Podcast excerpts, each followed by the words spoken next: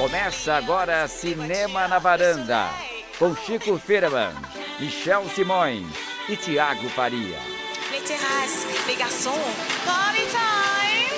Varandeiras e varandeiros, começando o Cinema na Varanda, eu sou Michel Simões.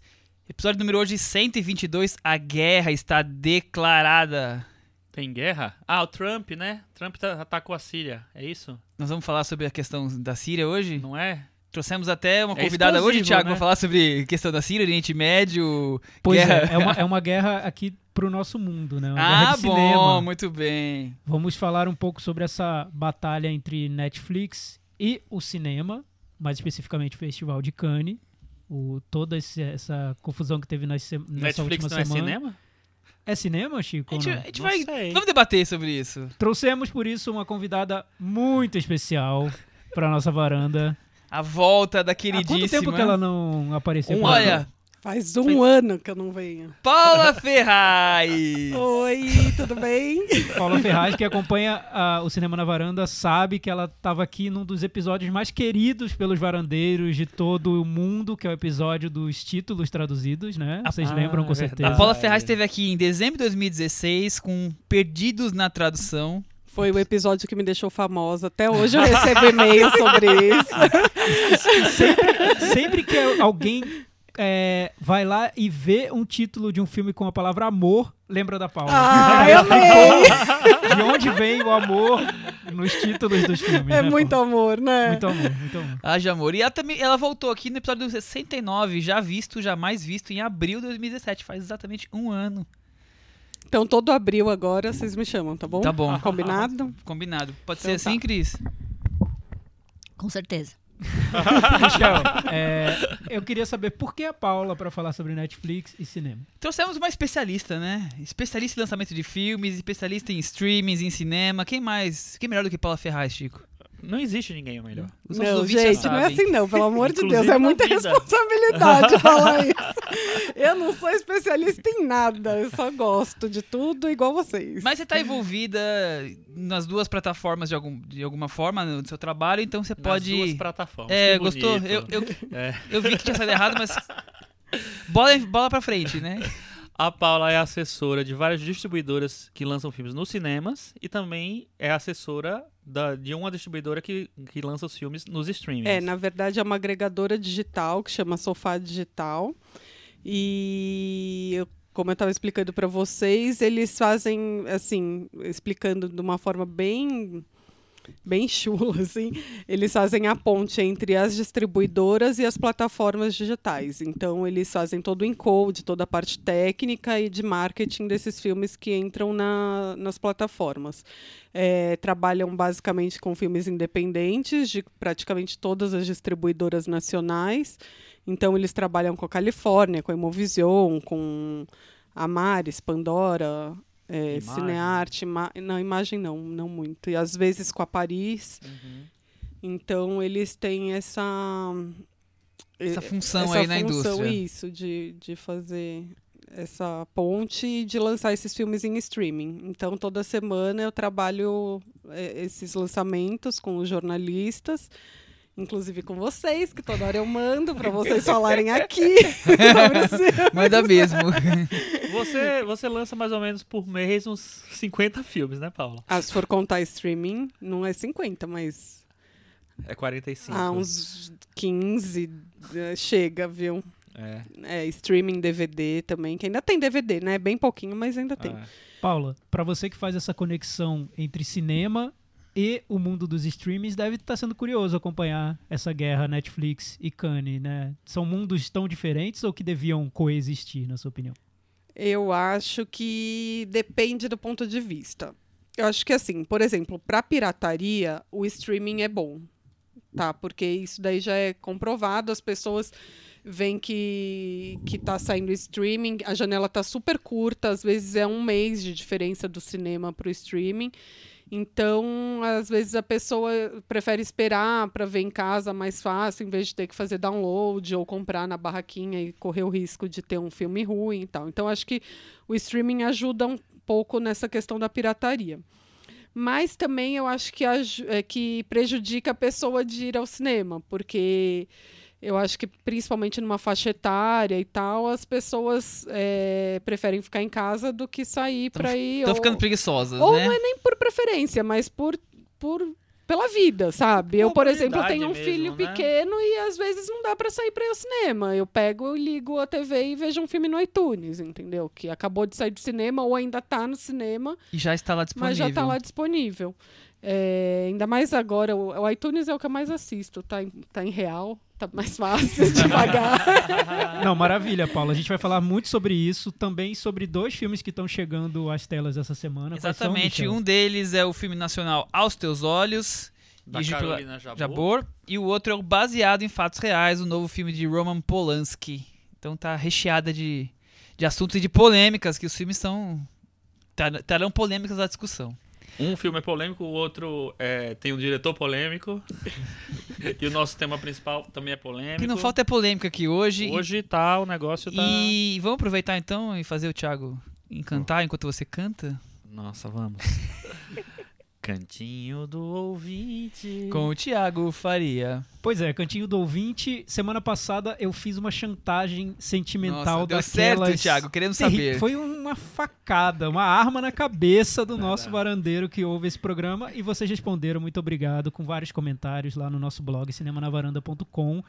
Também apareceram comentários no Twitter, no Facebook, E no de tudo é lado. WhatsApp, no Tinder, tem comentário em todo é lugar. Gente, a gente não vai morrer, foi só uma foi força de expressão, na verdade, né? Foi uma maneira de fazer com que vocês comentassem. É sempre legal quando vocês comentam. Vários comentários sobre Um Lugar Silencioso, filme que a gente falou na semana passada. Carlos Lira falou, deixou uma crítica ali resumida sobre o filme, disse das sobre as semelhanças entre o estilo do filme e os filmes do Shyamalan, por exemplo. Fernanda Prado também comentou. Mas eu queria aqui, como a gente tem muito assunto hoje para falar, eu vou, me, vou concentrar o cantinho nos comentários sobre Com Amor Simon, que foi um filme que dividiu a varanda um pouquinho na semana passada, né, Michel? Sim, dividiu um pouco. Assim, foi bem, mas não foi. Pois é. Hou- Houve um amor maior de um lado do que de outro, digamos assim. Sim, e entre os varandeiros também teve essa divisão. Foi bem legal. Ah, a gente teve não- comentários Não é unânime. muito positivos e outros nem tanto. E até foi, foi bem, assim, bem dividido mesmo, né? Eu acho que uns quatro comentários mais, mais longos sobre o filme fi- e dividiu, dois a dois, mais ou menos isso. Mas eh, um comentário muito legal foi o do Guga, nosso amigo Guga. Gustavo Joseph. que também um varandeiro honorário como a Paula, ele falou o seguinte: me surpreendi em como encontrei situações que vivi na adolescência como gay e que nem sabia que queria ver retratadas no filme. Ainda mais um filme leve e divertido como esse, com piadas de parentes em horas inesperadas e o diretor da escola achando que apenas pelos personagens serem gays, dois meninos devem namorar, etc.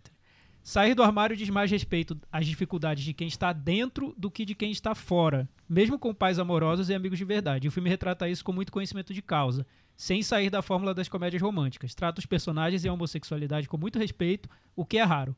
Para quem não é gay, pode ser um filme sem nada demais, mas eu pelo menos achei especial e vou guardar com muito carinho. Chico, a gente falou muito sobre o filme, o filme, o estilo do filme, o que ele era, comédia romântica ou não.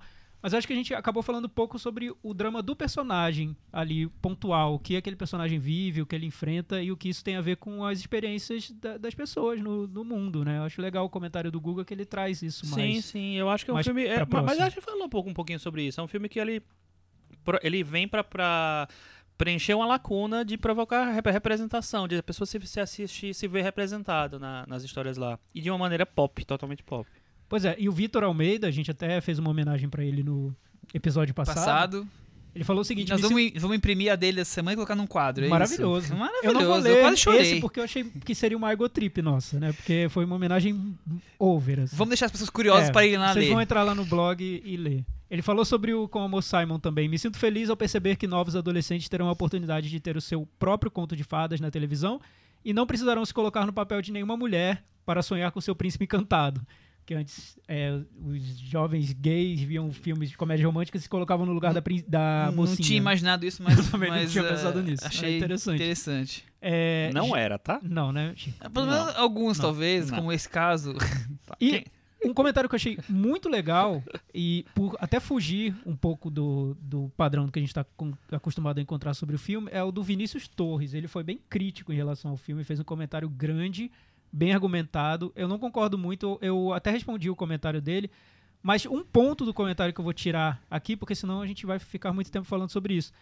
Ele vê um pouco o que ele chama de homonormatividade ali no personagem do Simon, como se aquele personagem branco, rico e que ali meio que se perde entre todo o colégio, né, que não não é o, o, típico o personagem gay estereotipado, seria uma maneira de você encontrar uma normalidade, entre aspas, pro jovem gay. Ele acha E isso não é incômodo. normal o jovem gay? Não, a imagem do personagem. Deixa você com essa dúvida. eu não tenho dúvida, Chico. Ah, falaram isso do Call Me By Your Name É, também. é, eu escutei não, muito Mas isso. acho que é mais que o Call Me By Your Name. É que você, é não viu como o Simon, mas depois acho que é Tá. Vou ver. Eu, eu acho que no- o filme não faz isso de forma alguma de má fé. Eu até, até respondi sobre isso. Mas é interessante essa discussão, porque foi uma discussão que apareceu até antes do filme na internet. Essa história do os- o padrãozinho, né? O, o gay que segue um padrão de beleza que até intimida quem não tem, quem não é branco, forte, enfim, e, segue, faz crossfit, enfim. Te- teve uma discussão assim na internet que eu acho que ele tá indo por aí na argumentação dele. Enfim, polêmico, mas eu recomendo que Eu vocês entendi, leiam. mas o que, o que eu, eu, eu volto a falar o que eu falei da outra vez. Eu acho que esse filme não é pra ser um filme de, de gueto. Ele não é um filme pra representar o, o excluído. Ele é um filme pra pra mostrar que o que a- as pessoas que se sentiram excluídas durante muito tempo também é, têm direito a um filme estandarte, um filme standard, um filme É a linda mulher do. É, mais ou boa, menos boa, isso. boa, é mais boa ou menos comparação, isso mesmo, Paulinha. assim. É, É um filme então, pra falar com as massas. ele não é um weekend, não vai ser, não tem nenhuma intenção de ser, É, de ser é, profundo. Eu acho, Chico, eu concordo 100%. Acho que é, É isso. é isso. É um, é um modelo padrão mainstream para esse público. Só que essa questão de o que o adolescente gay que foge desse padrão pode sentir ao assistir esse filme, aí eu não sei. Gente, é porque eu vou dar um spoiler aqui, mas assim, o namoradinho dele no final não é o padrão, se for Tá. assim, for pensar. Não é o padrão nem assim no, no, no tipo de personagem, na, na cor da pele, no. Tá. Enfim, no. Tudo bem, É, vamos dar spoiler. Já me contou o final do filme. Já entregou é até o mistério do filme. Vocês todos já viram com a Mo Simon, Menos então não tem eu. esse problema. Menos a Paula. Você vai amar e vai chorar do mesmo jeito. É, E se você não chorar, não gostar do filme, pode deixar que eu pago o seu ingresso. Só porque eu não pago ingresso, mas Pago zero reais que você vai ter gasto. Combina aí que eu vou assistir com você. combinado, tá bom. Tá bom, polêmicas à parte, temos um último comentário que eu vou ler hoje, que é sobre Arábia, filme brasileiro, que a gente comentou na semana Quem passada. fez esse comentário, Thiago? Foi uma pessoa que tava, acho que tava um pouco indignada quando ouviu o nosso podcast da Entendi, semana passada. entendi. Com certeza E- não era com a minha opinião. Eu vou falar o Eu tenho vou- sorte que eu tô do outro lado da mesa, não vou tomar chute na canela. É, eu vou ler sem falar quem Tudo bem. escreveu, tá? Pode ter sido a Cris, não sei. Alguém escreveu. É, ela diz o seguinte: Nossa, chocada. Eu acho que vocês não estavam inspirados quando assistiram a Arábia. Eu acho uma obra-prima. Quando assisti ao filme e ele acabou, fiquei meia hora chorando. O filme entrou em mim como uma explosão. Eu acho que tem cenas maravilhosas. Agora, sobre o discurso do personagem ser poético, o que eu acho? A fala dele não é rebuscada. Eu acho que o grande lance do filme é esse: como escrever aquele diário é, da vida do operário e deixar as coisas mais claras. Acho que, antes de tudo, a Arábia é um filme sobre o poder da escrita e como a escrita pode ser transformadora, tanto para o operário quanto para o menino que está lendo o diário. Então, não acho que seja problemático. É poético, não é rebuscado. é, o off é a racionalização daquele personagem. Sem ele, o filme não teria sentido. belo, Gente, belo eu argumento dessa nossa ouvinte, né? Amei essa ouvinte. Que seria gente. quem? Vamos pedir a Paula Ferraz comentar o Foi comentário a de Paula Paula Ferraz. Ferraz que deixou esse comentário lá no nosso blog. Paula, você adorou o Não, eu, filme, eu, né? eu amei, eu acho uma obra-prima. Eu acho hum, o melhor filme brasileiro. É que eu não posso falar isso, né, gente? Que eu trabalho muito filme brasileiro, mas eu acho o filme maravilhoso, assim. Eu acho. Ele. É isso que eu falei, assim. Ele foi uma explosão, assim. Pareceu que meu coração explodiu quando eu assisti. Eu acho ele, ele é um filme super pessimista, né? Eu acho ele um filme triste mesmo. Mas eu acho que tá tudo lá, sabe? Tá tudo lá e tá tudo muito bem explicado. E eu acho que o poder da literatura no, no, no filme é o fio condutor de tudo, e eu acho que faz muito sentido. Eu geralmente detesto o filme com off. Quando começa a falar, eu falo, ai meu Deus, essa voz de Deus aí não rola. Mas, Mas esse filme esse filme é completamente, completamente, diferente, é. sabe? Não, o que está sendo falado não é o que está sendo mostrado. Então, é, ele, ele fica muito redondo, sabe? Eu acho que você tinha falado que não lembrava de nenhuma super cena. Nossa, eu lembro de várias, assim, tipo aqueles amigos conversando naquele quarto, sabe? É, ou ele falando pro, pro pedindo salário pro cara no, no negócio e o cara falando que não, que não vai pagar, que ele que procure os direitos dele. Eu acho que também é uma coisa tão atual, assim, é tão latente que eu acho que é meio como Aquários, assim, mas num outro sentido. Mas parece que eles, eles, eles conseguiram transportar para o cinema tudo que está acontecendo no Brasil hoje Todos os como se fosse um adivinho, assim, sabe? Tipo um cartomante que foi lá, adivinhou tudo que está acontecendo e colocou na mesa, sabe? Então, e fora isso, eu acho que a interpretação é muito boa, sabe? A direção é muito boa. Eu fiquei, eu amei. Acabou o filme, eu fui falar com o produtor. Falei, pelo amor de Deus, deixa eu trabalhar seu filme. Maravilha. Porque eu acho maravilhoso, mas enfim. É, eu acho que é o certo. primeiro caso de o cantinho do ouvinte que- em que o ouvinte tá aqui pra fazer. É, exatamente. Adorei esse Muito bom, acontecimento. maravilhoso. Agora, É você não isso. estava inspirado, é verdade. Não. Eu acho que você tem que Ah, assistir eu de tava novo. super inspirado. Eu não lembrei dessas duas cenas, brincadeira. Tá, enfim. Já- já- quem, quem tiver dúvida, quem quiser saber mais, Assiste de assista novo, ao filme, Thiago. ouça o podcast da semana passada. Não vou ver de novo, pelo amor de Deus. Tá tudo gravado aí. Bem, eu me sinto muito tranquilo. Que bom, que porque bom. eu gostei muito desse filme também. Então pronto. É... Cantinho do ouvinte. É, Um oferecimento. oferecimento Paula Ferraz, que hoje trouxe livros e ingressos. É, hoje, o Cantinho do ouvinte, a gente vai revelar qual foi o filme que ganhou o nosso. Cinemateca da Varanda. Cinemateca da Varanda. É, acho que revelar é fácil porque quem entrou lá conseguiu ver quem teve mais votos. Agora, as pessoas querem saber quem escolheu qual filme. Ah, que sim. É verdade, gerou né? Dúvidas, amigos Como que disse- eu encontrei Como foram disse, tentar o Guga, acertar. como disse o Google, é o Are You the One? Varanda? Quem escolheu qual filme? Enfim. Pois bem, o eleito foi o filme Cabo do Medo, mais votado pelos varandeiros. Martin Scorsese. Martin Scorsese, então ainda em abril vamos assistir, reassistir e discutir o filme. e não sei exatamente qual vai ser a, a semana que nós vamos lançar, mas O filme pro- tá onde, uma ou Thiago? duas. No Netflix? O filme tá Netflix. na Netflix, Quem chegou quiser. há poucas semanas, então facinho de ver. Todo mundo pode assistir Então, pra acompanhar. é, A é varanda. tipo, agora nós vamos dar a lição de casa para os varandeiros. Assistam para estar conosco aí na- nos próximos No debates. debate. E quem escolheu? Quem escolheu? Quem escolheu, Thiago Faria, Cabo do Medo, do Scorsese? Eu, Ah, Thiago, viva. Você não escolheu o Oliver Stone, que foi a Não, grande não, polêmica não, causada não. pela essa discussão? Quem escolheu qual? Vamos, vamos revelar tudo. Eu, eu acho que o meu ninguém duvidou, né? Não não teve ninguém que errou. Eu acho que a porcentagem de gente que errou o seu foi a menor. É, acho que ninguém é essa. O Oliver Stone era da Cris. Era da Cris, É. não era meu. O Chico escolheu Contatos Imediatos do Terceiro Grau, do Spielberg. E o Michel estreou. É, Eu escolhi Escolheu a comédia do Stanley. Kubrick, que disputou voto a voto até o finalzinho. É e no finalzinho, o Scorsese deu aquele sprint final. Scorsese contra Kubrick. Será É. que. Que disputa de pesos mas acho pesados. que teremos outros, outros filmes do Kubrick em outras Ah, com cinematecas, certeza, né? o Guarda, Doutor Fantástico que você colocou? É, Doutor Fantástico. Foi por isso, tinha que ter escolhido mais pop, né? É, Mas eu queria Mas é exatamente pop. essa era a ideia, Tá não escolher tão pop. Guerra. Kubrick é pop. Kubrick, esse é muito pop, eu É, adoro o, o Doutor o Fantástico. 2001 já tem a questão dos 50 anos, vamos ver se talvez a gente vá discutir ou não. Esse, então já tinha um caminho. Agora o, o, o, o, o Doutor Fantástico, às vezes as pessoas esquecem, não fica na Laranja Mecânica e no 2000, 2001, né? Então, no dia em que a gente discutir o Cabo do Medo, eu conto por que que eu escolhi. Muito bem. Pronto. Muito bem. É isso. Olha, Vamos então seguir? Tá certo. Vamos seguir, então vamos começar com os assuntos agora, propriamente dito, da pauta. A guerra tá declarada. Guerra, Netflix e Festival de Cannes está totalmente aberta. Teremos sinopse, Michel? É. Sinopsezinha, como é que ele falou semana passada? Eu dei muita risada. Eu não preparei uma sinopse, mas a gente pode montar um histórico. Eu acho que a gente podia começar de uma maneira diferente. Acho que você podia comentar, como você é nosso enviado especial aos festivais, a seleção de Cannes de uma maneira geral, né? Ok. A seleção saiu essa semana, né? O, o- o- quase todos os filmes foram anunciados. E você achou o quê, Michel?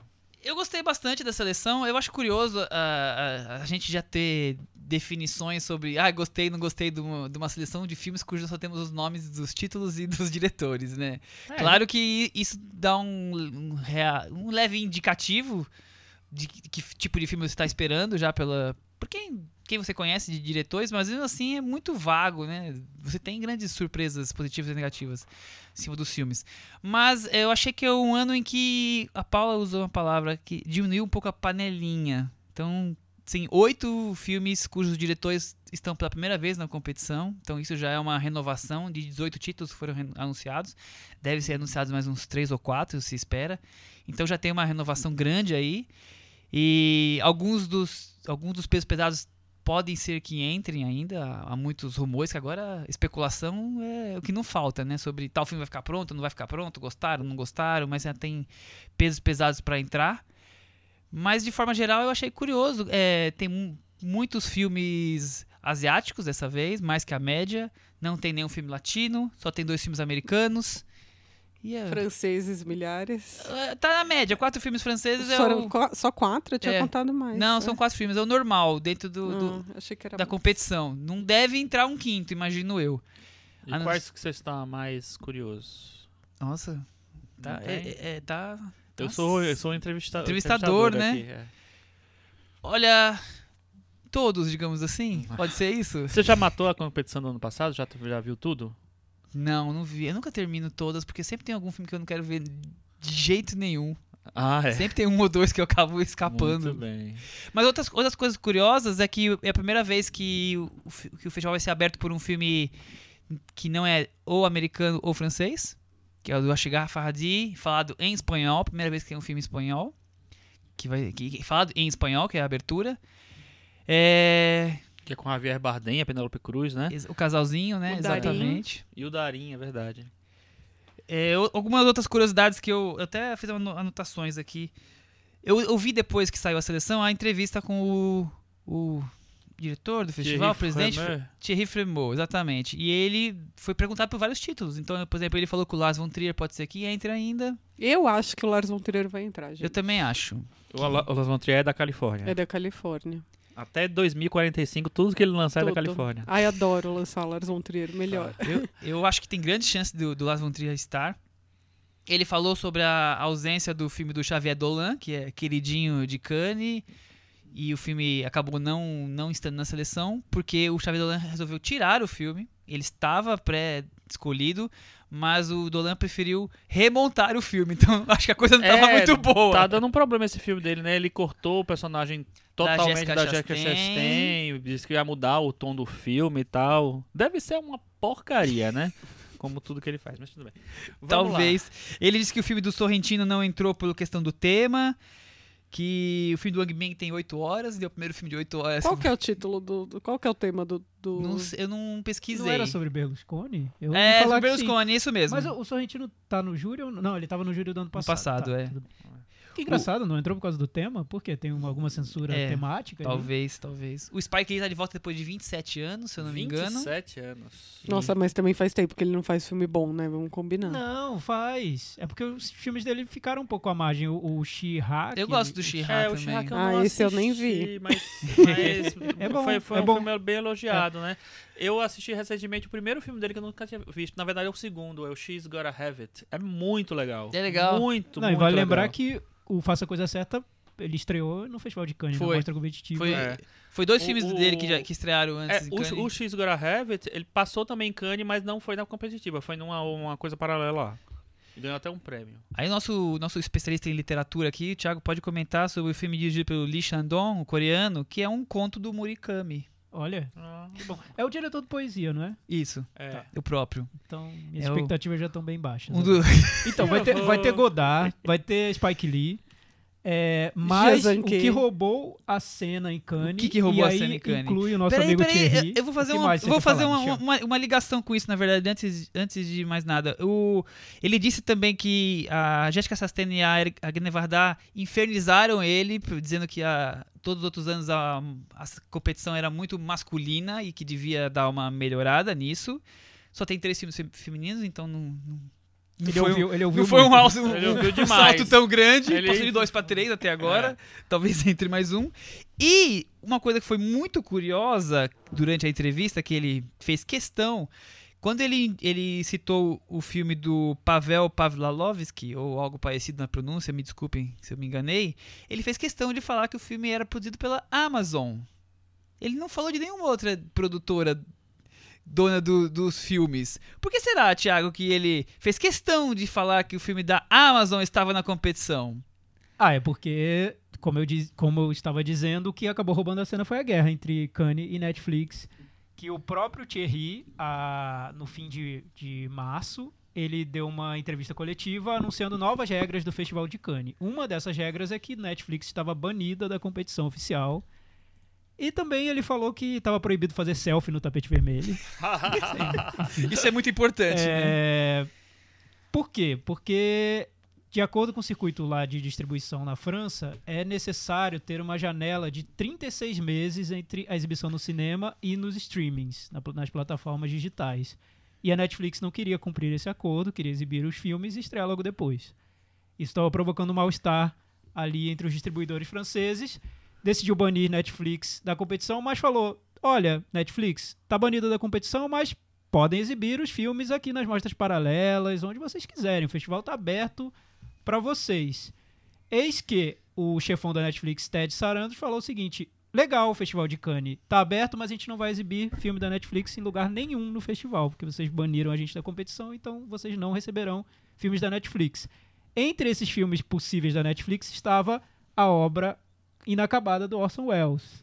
Que é o que a Netflix tá bancando a finalização E é um dos filmes mais aguardados aí de todos os de tempos. todos os tempos. Ai, e o novo triste. do Quaron também, do Alfonso Cuarón. O do Quaron é mais grave ainda, porque é, o, o Fremont diz que adorou o filme e que está brigando até agora para que o Netflix é, mude a questão e aceite a janela de três anos para poder passar na competição. Então, por mais que, que ele deu aquela entrevista que o Thiago falou, Três anos é, uma, é, É. um negócio meio. Né, não dá pra. é o que vamos debater dia, aqui né? quem está certo e quem está errado, né? A- a- essa confusão começou ano passado. Foi. quando foram exibidos dois filmes da Netflix na Isso. competição e por conta que logo depois em junho já a Netflix já estreou um deles na streams direto sem cinema, os exibitores franceses arrumaram uma confusão, brigaram e falaram que não dá e, e É, foi o Oksha e o Ma- Mayerovitz, né, do No Baumbach. Exatamente. E o Fremont disse com todas as letras que ele foi quase demitido por ter colocado os dois filmes da Netflix em Cannes no ano passado. E por isso que, que esse ano tomaram essas medidas, falando: Ô Netflix, ou você lança no cinema, ou espera três anos para poder lançar no, net- no- no seu streaming, ou você está fora. Mas nós queremos os seus filmes.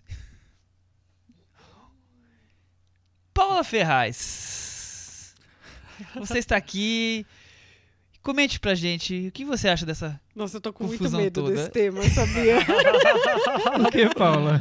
Porque, sei lá, alguém pode me interpretar mal, ou sei lá, o que pode acontecer. Não, a gente, a gente faz Vamos tomar cuidado, a- os dedos. mais polêmicas. Não, até porque eu não sei, eu tenho uma opinião pessoal que eu não sei se deveria ser, entendeu?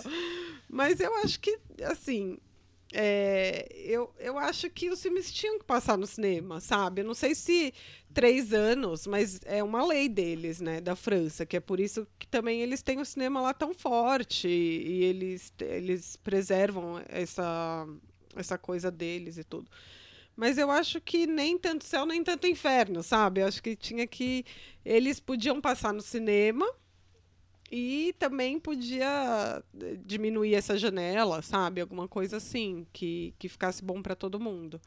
É, porque eu acho que, assim, se o filme passa só na Netflix, ele não é cinema. Desculpa, não é. Cinema é cinema. Cinema é um lo- local, é um lugar onde você vai assistir um filme, entendeu? Então, eu acho que, que se o filme não entra no cinema, nessa janela, é, passa por essa experiência, ele não é cinema.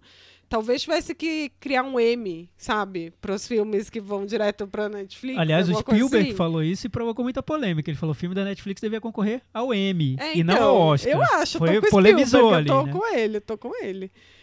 É, eu acho que tinha que ter essa, esse cuidado, sabe? De, de ter essa janela cinema. É, é, é lá que começou, sei lá, sabe? Eu acho que talvez seja romântico demais da minha parte pensar isso, mas é diferente você ver um filme no cinema e ver um filme em casa, entendeu? E Cannes, bem ou mal, é a maior janela de cinema autoral do mundo. Então, Onde todos querem querem é, estar. então eu acho complicado. E eu acho que os dois filmes da Netflix que estavam ano passado eram dois dos mais fracos da competição, talvez. Se bem que a competição do ano Não, passado tinha não filme estava mais muito fraco. boa, né? Tava, tava bem fraco. Não pela qualidade deles, pela, pela inferioridade dos demais. Pois é, tava bem ruim o ano passado. Aliás, Paula, é, pesquisando sobre o Roman Polanski, que a gente vai falar sobre o filme dele, perguntaram para ele no Festival de Cannes do ano passado, ele participou, exibiu baseado em fatos reais lá, perguntaram sobre essa questão do cinema e da TV, dos streams. Aí ele disse que é, as pessoas irão ao cinema no futuro não por causa da projeção, é, nem por, para ver o filme em 3D, IMAX, mas por causa da experiência de estar assistindo a um filme junto com outras pessoas. Essa experiência de ver um filme em conjunto ali com outros espectadores. não sei se por outras pessoas, porque acho É. que as outras pessoas são o que mais me incomodam Ah, é? dentro do cinema. É. Então, ele, o, o, o Polanski falou isso. E ele citou um exemplo, mas que nesse ponto eu concordo. Eu também me incomodo muito com bagunça no cinema, enfim. Mas ele falou, ele citou o exemplo do filme Borá. Ele falou, ver o Borá no cinema é muito diferente de ver o Borá em Claro, casa. Porque no cinema todo mundo tá rindo e você embarca naquele clima de, do, dos cine, do- dos espectadores em conjunto assistindo a um filme. Tem alguns, que gênero, funciona- alguns gêneros Sim. ajuda muito Filme a de plateia. terror, por exemplo. Comédia e né? terror acho que são Comédia e terror, vitais. eles Eu são acho que essa comparação do Polanski, citando o Borá, diz muito sobre, o Sobre estado do ele, Polanski hoje em dia. Ai, Mas Deus. comentaremos vamos- isso vamos voltar, depois. Vamos voltar pro Netflix, Comentaremos vamos voltar pro isso depois, Netflix. né? Não, mas É, eu acho que enfim. é todo um conjunto. Ele falou de uma ali, comédia, sabe? poderia ter sido outro filme, acho que ele foi. Acho que ele, ele, ele foi parcial demais. Eu acho Não, que é toda não, a e- e outra experiência. coisa, Acho que tá, assim, ele tá tá- espetando o, o Polanski, não ele o Borá. tá se guiando por um, um tipo de experiência que ele vê na Europa, que ele vê, sei lá, no Brasil, principalmente para cinema autoral, a gente vai nas salas, a gente tem tipo cinco pessoas nas salas às vezes, 10 pessoas. Quando tem muito, tem 30 pessoas na sala. Numa sala que cabe, sei lá, cento e poucos. Então, é, não, eu não, não- na verdade, eu não vou pro cinema para ter uma experiência coletiva. Talvez quando eu vou ver um blockbuster, quando eu vou aí eu acho mais legal ver com mais gente. Mas é, não, de uma maneira geral, eu não acho que isso é uma coisa que me faz e nem sei se faz as pessoas irem pro cinema por isso. É, eu também acho, eu tenho uma, a minha, eu lembro que no ano passado a gente discutiu essa mesma coisa, né? Nessa mesma época. Porque teve essa mesma ah, discussão por causa do, do- dos filmes da Netflix lá na competição. E eu falei isso assim, eu acho que o- a Netflix não pode chegar já botando banca. né, Essa banca assim, não, eu não vou exibir de jeito nenhum no, no, no cinema, eu vou lançar direto em streaming, mas eu quero que você passe o meu filme. Porque o festival já tá lá, tem não sei quantos anos, sei lá, desde os anos 40 que existe o Festival Cannes. É, e aí, de repente, você chega e quer ditar as regras. Aí eu acho que, que é um problema. Ao mesmo tempo, eu acho que é um absurdo uma, uma janela de três anos. É um negócio completamente fora do. do É, eu também de- acho por aí. Não acho tem que, os- senso. eu acho que os dois estão errados. É uma lei protecionista, né? É. da Sim, França. sim. Mas, o... Mas é, é muito agressiva essa lei protecionista, né? Ainda mais para um serviço de streaming que vive disso, né? É, é, o Netflix já lançou alguns filmes no cinema por razões estratégicas ou, ou O porque Beasts queria of indicar o No Oscar. Nation não foi pro, pro cinema? Passou em, passou em Berlim e acho que passou nos Estados Unidos porque eles queriam indicações a- ao Oscar. Aniquilação acabou de ser lançado nos Estados Unidos, acho que na- na China e nos Estados Unidos, no cinema.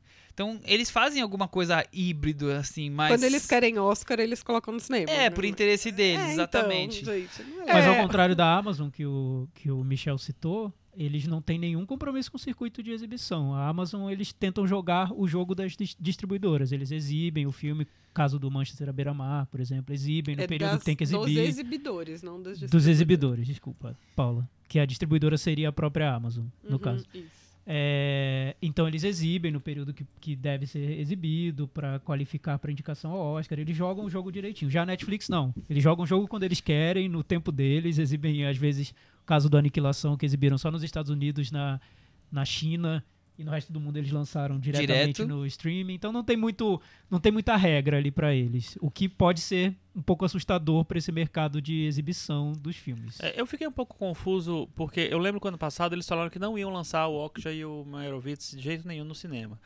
No final, eles foram lançados no cinema nos Estados Acho que Unidos porque não. eles eles estavam qualificados pro Oscar. Eles estavam na lista de, de Chico, coisa. eu li que eles lançam, quando eles lançam, eles pegam 15 cidadezinhas e lançam durante uma semana. É, é muito É específico o que eles fazem. tabela, né? Igual, É, igual não. a ESPN fez com o O.J. Simpson é, pra ganhar igual, o Oscar. igual o, o- o- o Brasil faz de vez em quando, exibe um. um- tipo, Pequeno Segredo foi Pequeno isso, Segredo né? foi assim. Pra poder se qualificar, ele tinha que ser exibido em determinado período. Ele foi exibido, sei lá, numa cidadezinha pequena. O Abril Despedaçado, na época dele, também foi a mesma coisa, pra poder se qualificar. Mas eu, eu não lembro do de, de lançamento do Okja e do Meyerowitz. Os- no final, os dois estavam lá elegíveis. Mas foi meio confortável porque os dois filmes não eram filmes. é, eles não eram tão competitivos assim. Tinha muito filme de efeitos especiais é, grandes, né, chamativos. Então o Ok já terminou não entrando no- nos finalistas. Ele ficou entre os 10, mas não, não entrou. E o Meyerowitz pegou a- o, o Dustin Hoffman estava cotado. Mas aí pegou a, história do, da- das denúncias de assédio e aí o filme também foi esquecido. Também então não- não foi foi muito cômodo, foi todo, muito né? tranquilo. Ninguém, não- ninguém teve que ir pra briga. Só que aí, esse ano voltou tudo, né? Esse ano tá mais agressivo. Tu- tudo tá mais. é, tá mais esquentado, eu acho, né? É porque Essa- acho que já vem com o histórico do ano passado. É, e né? além disso, a Netflix tá agressiva porque vai lançar filme do Scorsese, tem o filme do Quaron, tem É. o Orson Welles, então eles estão pegando mais pesado. Não, é- não são aqueles filmes que completam a competição, são filmes Então, gen- importantes. gente de peso, né? É, a Netflix é uma realidade, né, gente? Não dá pra, Não dá pra ignorar. Não dá. Mas eu acho que Muito forte. tanto a Netflix quanto o Cannes, eles são gigantes globais do cinema, né? Não dá pra gente considerar o Festival de Cannes como um evento só francês. Pelo contrário. Todo mundo Ele é quer vi- exibir filmes Ele é a vitrine do cinema autoral do mundo. Exato. Só que acho que aí tem uma contradição, que é de onde vem esse problema, que é um festival de apelo global com regras muito locais, né? Essa regra do, do protecionista do mercado deles é muito local. Então, é, se eu tenho um filme de um diretor super promissor da Coreia que quer exibir, mas não tem contrato ali para distribuir na França, ele vai poder exibir. Sabe o que é o pior? E que é quase isso. É, eles não não- você não é obrigado a ter o filme garantido com a distribuição. Você, você é obrigado a ter o filme com. Você tem disposição de lançá-lo. Entendi. Não é, precisa é quase comprado. um acordo É, informal. verbal, é. Verbal. Se alguém quiser lançar e comprar, vai ter que lançar, tá? Gente, isso é. É, arcaico mas eu total. acho que isso Total. daí já é uma questão de mercado mesmo. Eles sabem que os filmes que estão lá, ao mesmo tempo que está acontecendo o festival, está acontecendo o mercado, onde é uma feira que as pessoas vão comprar os filmes. É, eles não podem entendeu? anular o próprio mercado. E a Netflix não vai vender o filme deles para ninguém, entendeu? Já, já tá Já lá. é dela, né? Mas É, o que eu não- vejo também, por outro lado, é que a Netflix chega com uma pompa de quem tá no topo do mundo, que vai dar as cartas, mas eles precisam também dos festivais, de, principalmente Cannes, porque o que acontece hoje na Netflix, que eu percebo hoje, em 2018, é que eles têm muitos filmes, têm uma produção intensa ali de, de longas e séries, mas esses filmes são despejados na rede, né? Eles precisam fazer com que esses filmes apareçam de alguma maneira. Precisam legitimar o interesse das Exato. pessoas. Quando- às vezes eles conseguiram, por exemplo, com Cloverfield Paradox, mas eles fizeram uma estratégia de lançamento no Super Bowl. Então é. é Gastaram eles isso, é. gastaram. Pra um filme mais de arte, entre aspas, um festival como Cannes é perfeito. Imagina se um filme da Netflix ganhasse o Festival de Cannes. Pra ele seria ótimo, né? Uma Não, validação a- até incrível. porque a É. Netflix, a tendência é parar de ter filmes de outras de outras produtoras, é parar de comprar os filmes e fazer seus próprios filmes, né? Então eles têm que ter um selo de qualidade de tudo aquilo que eles fazem. Então, eles parecem que não, mas eles precisam do, de- do Festival de Cannes pra ter esse selo. Uhum. Então, eles podem esnobar um pouco o festival dizendo que ah, também então não vai não vamos exibir nenhum filme nosso aí, mas na verdade tem uma pressão ali para que esses filmes sejam exibidos. Eles ficariam muito muito felizes se esses filmes fossem aceitos Sim, na no, competição. no fundo é um braço de ferro, né? Sim, sim. Que um tá querendo ver até onde o outro vai no limite. O o Netflix é, tá querendo que a, caia os três anos para um, pra um número que seja razoável. E o Kanye tá querendo os filmes. E, e os dois estão perdendo com Mas isso. é engraçado como a Netflix, que em tese quer acabar com o cinema, né? É, precisa do cinema. Pelo menos do, do cinema nos Da festivais. né? estrutura. Da estrutura, da, da visibilidade que o cinema traz. Uhum. É que essa é meio que a diferença entre um filme que é lançado diretamente em streaming e um filme que passa pelo cinema. Porque quando o filme passa pelo cinema, ele ganha um peso, né? Aliás, isso que eu queria perguntar pra Paula, já que você tá nesse, nesses dois mundos. É importante que o filme pa- seja exibido no cinema? ele ganha, eh, te- tem um aval ali para quando ele vai Você pro quer streaming. dizer como é, em números de Não sei, é, é, não, em tese, assim, vocês pretendem lançar um filme numa plataforma de streaming, mas se veem obrigados a exibir no cinema para que esse filme ganhe um, um peso, para que ele tenha uma importância, seja Não, tem. visto. Isso já tinha desde o DVD, né? Tá. Acho que sempre teve. Só que o que acontece é que hoje o circuito exibidor tá muito mais Restrito. complicado de, de entrar. Então tem sim filmes bons que entram direto em streaming que não foram para cinema. Isso está cada vez mais comum. Porque não tem mais espaço, tem principalmente espaço, no né? Brasil. A gente tem muita pouca sala de cinema para muito filme. Então, nem sempre. Os brasileiros, geralmente, eles têm cláusulas é, com a Ancine que eles precisam passar no cinema. Então, às vezes, eles passam em uma salinha, fica uma semana e já vai para o streaming. Os internacionais não, é meio que uma escolha da distribuidora, se vai para cinema ou não, ou vai para streaming. Mas hoje, quem paga a conta daquele filme das independentes é o streaming. Hoje o streaming faz o papel do DVD antes, Você acabou entendeu? de tirar a, minha- a pergunta que eu ia fazer. Então quer dizer que o streaming já tá valendo a pena hoje. Já, muito. Mas o streaming paga a conta, mas o glamour tá no cinema. Exatamente. Né, E- porque e- assim, às vezes, você como espectador, sabe? Você fica sabendo do filme quando ele tá no cinema. É muito difícil, é, com a quantidade de filme em streaming que entra, qual, qual você já ouviu falar? Que, É isso que- que eu ia perguntar Se atualizar, você. né? No- no- é, quando vocês lançam um filme direto no, no, no streaming, que ele não passou por- pelo cinema, a divulgação desse filme é mais restrita? É mais, sabe, é, é mais tem que tem que ele tem que cavar mais do que Tem um... que cavar mais. Uhum. Mas, por exemplo, semana que vem a gente vai lançar um filme com o Gael Garcia Bernal, é um filme francês, chama If Saw Your Heart. É, ele vai direto para streaming e a gente vai fazer cabine dele. Na, Ah. na... Então vocês já estão preparando uma É, forma de divulgação com terça-feira, imprensa a e gente tudo vai mais. fazer uma cabine de imprensa para o filme no cinema para os jornalistas assistirem. Interessante você falar isso, porque, por exemplo, a HBO, quando lança alguma produção que ela tem, ela faz cabine também, que é uma prática que ainda é muito difícil, é rara, não é, não é comum, né? Fazer cabine de, de coisas que streaming. vão pra Uhum. streaming, que vão pra TV, que vão pra... É. é, É, é que o filme também tem que valer a pena, sabe? Tem que ser um filme que o jornalista vá sair da redação e tenha interesse em assistir.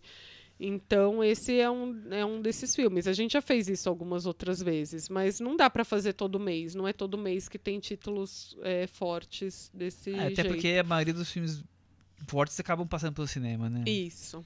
São exceções que acabam entrando. É, eu lembro que antigamente, até, sei lá, quando não, não existia streaming ainda, lançar um filme direto em DVD, né, é, era meio desabonador pro filme. Era como se o Uhum. filme não tivesse tido um. chegado num ponto que ele merecesse um lançamento no cinema, né? E aí eu lembro que, que, é, muitas vezes na, na época da Liga dos Blogs, né, eu todo, eu chegava um filme que foi lançado direto e as pessoas, não, mas esse filme tem que valer. Né, Porque porque a nossa filme é bom regra era o filme que passou no cinema. É, esse filme tem que falar. Eu lembro que teve essa história com o Narc, um filme do Joe Carnahan, né? É, eu acho que o Doni Darko também não passou no cinema, Doni né? Darko não passou É. no cinema. E, e as pessoas meio que cobravam, assim, mas era, é, tinha um pouco disso, né? É, mas a gente está vivendo num Transição? uma transição, é uma transição que a gente está vendo para onde vai, sabe? Mas hoje o streaming é uma realidade é, fortíssima de mercado e de, de produção mesmo. A Netflix está aí para mostrar, né, gente? Isso. Mas É, falta esse, Netflix falta faz- esse respaldo. A Netflix ainda, fatura no né? Brasil hoje mais que a, que a Band TV. Pra Sim. vocês terem uma ideia. É, por exemplo, tamanho. quando eu trabalhava, eu fiz o filme do Celton Mello, né? O filme da minha vida. E enquanto a gente estava lançando o filme, ele estava filmando o, O mecanismo. o mecanismo. E aí eu conversava bastante com ele sobre isso, sabe? Eu falava, e aí, Celton, como é que tá? Como é que não tá? Ele falava, gente, é uma produção, é uma coisa que vai levar. Eu vou pro mundo inteiro, sabe? É, o mundo inteiro vai, vai, vai ver isso, vai saber quem eu sou e vai ver isso. O mecanismo, O tá mecanismo. Aham. Ele falava que era uma coisa muito maior, porque é uma coisa global mesmo, entendeu? Vai É, chegar em todos como, os Como lugares. Narcos com o Wagner Moura, né? Exatamente. Era uma aposta muito mais no, na repercussão do que no, no projeto em si. Não, dizer. ele tinha também um projeto, trabalhar com Padilha, era uma coisa que ele que ele tinha super orgulho, tem, sei lá. Mas o, Mas- o mecanismo é um bom exemplo, que na semana em que ele foi lançado aqui no Brasil, ele foi muito mais comentado que qualquer filme Exatamente. em cartaz no cinema. Então, acho que é, mesmo, Não, é meio que uma todas transição. As séries, Sim. né? Todas as séries não, mas eles sempre Algumas, escolhem né? uma série Pra ser a grande da pra semana, ser, é. né? E, e é um poder enorme. Então, assim, o streaming é uma realidade. É, a Netflix é, uma- é um caso à parte por, por questão dessas produções que eles fazem. É, a gente fala muito de Netflix em streaming, mas não é, gente. O iTunes é gigante, o Now da Net também é gigante, sabe? O velhinho lá prefere assistir o Now do que assistir Netflix, por exemplo. É. Acho que a entendeu? diferença, é, se fala muito em Netflix, porque eles meio que compraram essa É, guerra, é um essa marketing, briga, né? é um marketing muito forte, É. que eles têm que outras plataformas não têm. É, mas que, que todo Mas mundo eu- assiste. Mas eu acho que, pelo menos no Brasil, o- a diferença da Netflix pros demais é que a Netflix garimpa mais. Títulos que, que são mais inesperados acabam parando na Netflix. Não, eu acho que e não. os outros, Michel. eles, eles transmitem o que passou pro cinema, vão, vão não, tá por lá. exemplo, o iTunes, se você entrar lá e fuçar Uhum. no iTunes, tem tudo. Tudo de tudo. Tudo. Todos os filmes. Vai ter o. sei lá, o Girimunho até o último de herói que saiu aí, que eu nem sei qual é, entendeu? Então, assim, o iTunes é muito maior, tem uma cartela de filmes muito maior, mas você não paga por mês, você paga por filme. por filme. E a Netflix é, tem, sei lá, 70% do catálogo deles hoje, eu não sei se é isso, tá? Tô dando um chute muito forte. É de produções próprias e o resto são filmes independentes que eles compram de alguém, porque nem a Disney agora tá renovando mais o contrato com a Netflix, né? Eles tinham no começo, eles usaram muitos filmes muito famosos no começo para se A firmar, Disney mas vai agora criar tá né, um acabando. Já serviço de saindo. streaming de, de, Vai ter dela, o próprio, né? é. A tendência é isso, é que cada é, Grandona vai, cada tem a seu próprio, né? estúdio tenha seu próprio. Paramount, Uhum. Universal e assim Talvez se juntem, tipo, pra fazer uma só e tal. E, o- e, talvez- e os menores provavelmente vão, vão continuar meio que. Vão entrar em no. Hulu, no Mubi, no, no iTunes. Não, e talvez sejam comprados, né, pelo, pelo, pelo- pelos, pelos outros eh, serviços. Né? Faça um acordo para Talvez, não distribuição via streaming. Então, a gente maiores, não sabe. não é- sabe, é, é. muito isso. É, É, um- muito uma... É interessante que você falou, a gente não sabe, é, é justamente isso. É, a semana passada eu participei de um. Não tem a ver, mas tem a ver. Eu participei de um, de debate lá no CineSesc e teve uma pergunta do Luiz Anin, o crítico do, do Estadão, perguntando assim: o que é que você acha? é, quando, quando eu comecei meu blog, ele falando, tinha muito comentário no blog. E agora hoje em dia não tem, praticamente não tem, só tem aqueles comentários de haters. Eu falei pra ele assim, eu acho que é uma coisa que tá mudando muito, porque o- a a maneira como a gente se lida com a tecnologia tá mudando muito. Então, a cada dia surge uma novidade que muda a nossa vida. Não é só muda, muda a no- a nossa maneira de, de ver filme. Quem, quem imaginava que até um tempo atrás a gente ia ter todos os filmes em casa tal? Quem imaginava que locadora de filme ia acabar, Uhum. né? É, então eu acho, eu, eu, é, a nossa é, a ma- maneira de lidar com a tecnologia, eu acho que tá, principalmente com essa coisa do, do, do cinema, de como ver filme, eu acho que tá mudando radicalmente. Por isso que aí eu acho que a gente vai ter que em algum momento dizer que sim, Netflix é cinema também. Então, mas não é cinema, porque não tá passando É, no cinema. Eu, acho que eu acho que é mais, um pouco pode mais ser complexo. filme de qualidade também, mas... Mas não é cinema. Não é Essa é a cinema. opinião. Eu, eu trouxe, eu trouxe um- uma pesquisa bem recente, da semana passada, que saiu na, na revista Exame, que eles fizeram Ah, essa com, pesquisa foi boa. com uma empresa que chama Alexandria Big Data. Entrevistaram 1.596 pessoas no Brasil para saber sobre essa realidade do streaming e do cinema. 64% dos assinantes do, de streaming deixaram de ir ao cinema Uhum. para ver E, filmes e no ficaram streaming. velhos também, porque isso acompanha a idade um pouco. Tudo bem. É, 43% deles assustador, citaram né? a liberdade de escolha como uma opção. 30% o valor dos ingressos de cinema, que acham que os ingressos estão caros. É, e dos que frequentam o cinema ainda, é, 20% frequentam por causa da experiência de ver um filme numa sala de cinema. É, e 15% porque os filmes que chegam ao, ci- ao cinema são lançamentos. Então, olha a quantidade de pessoas que já deixaram de ver filmes no cinema para assistir Uhum. em casa. É, tem filme independente que chega a ser visto até três, quatro vezes mais no streaming do que no cinema. Até porque a maioria desses, cinema, desses filmes independentes passam só em São Paulo e Rio.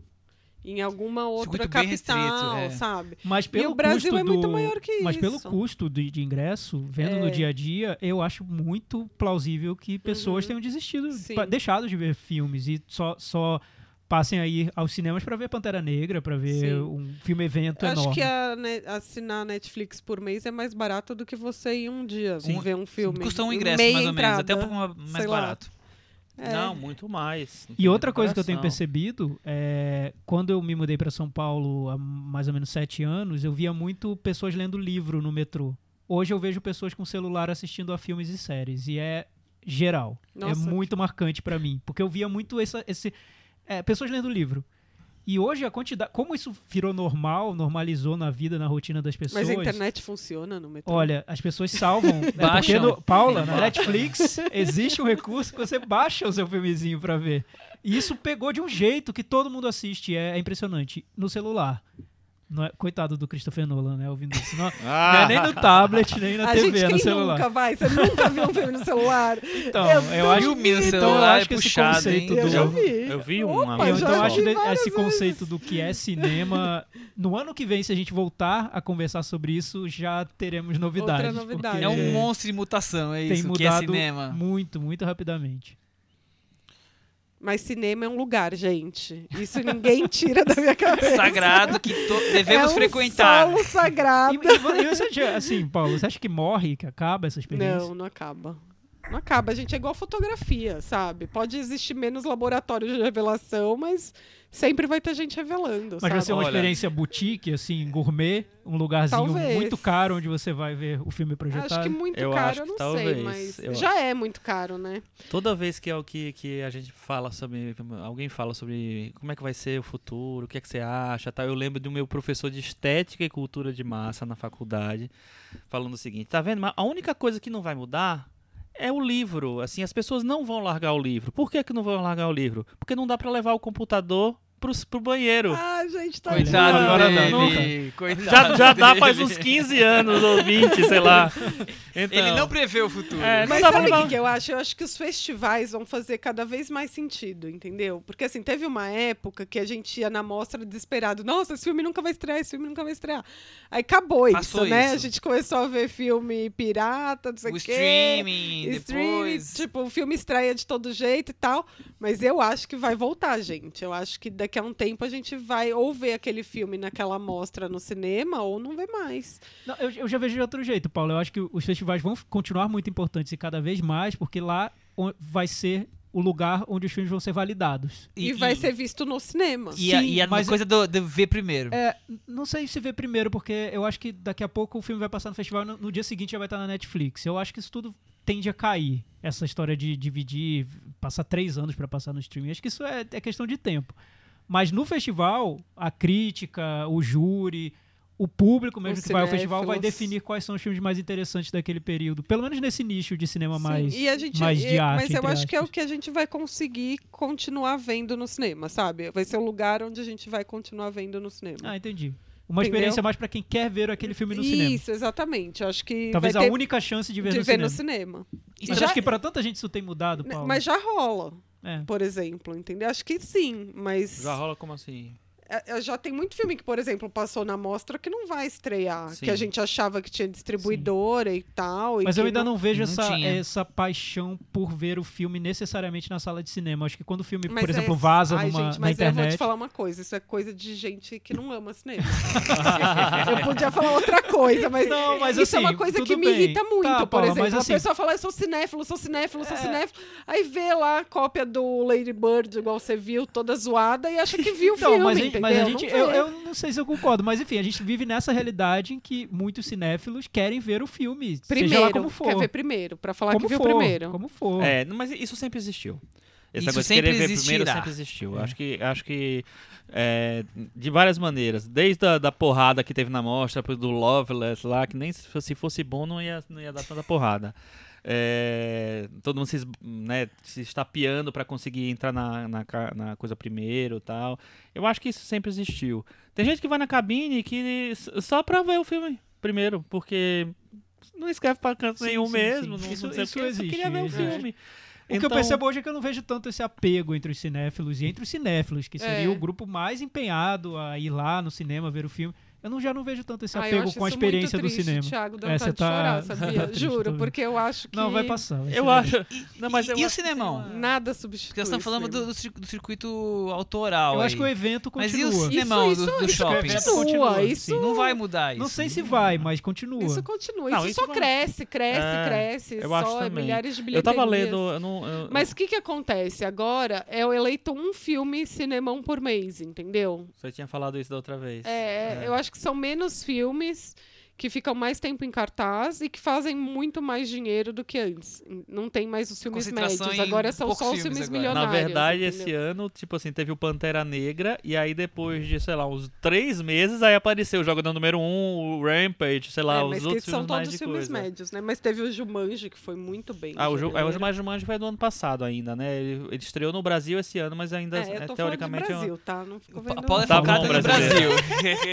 Tá bom, brasileira. Mas eu acho que tem, que tem uma mudança também que a gente não levou em conta, que é o seguinte, assim, existe uma nova geração que já começou a, a lidar com a internet desde sempre. Uhum.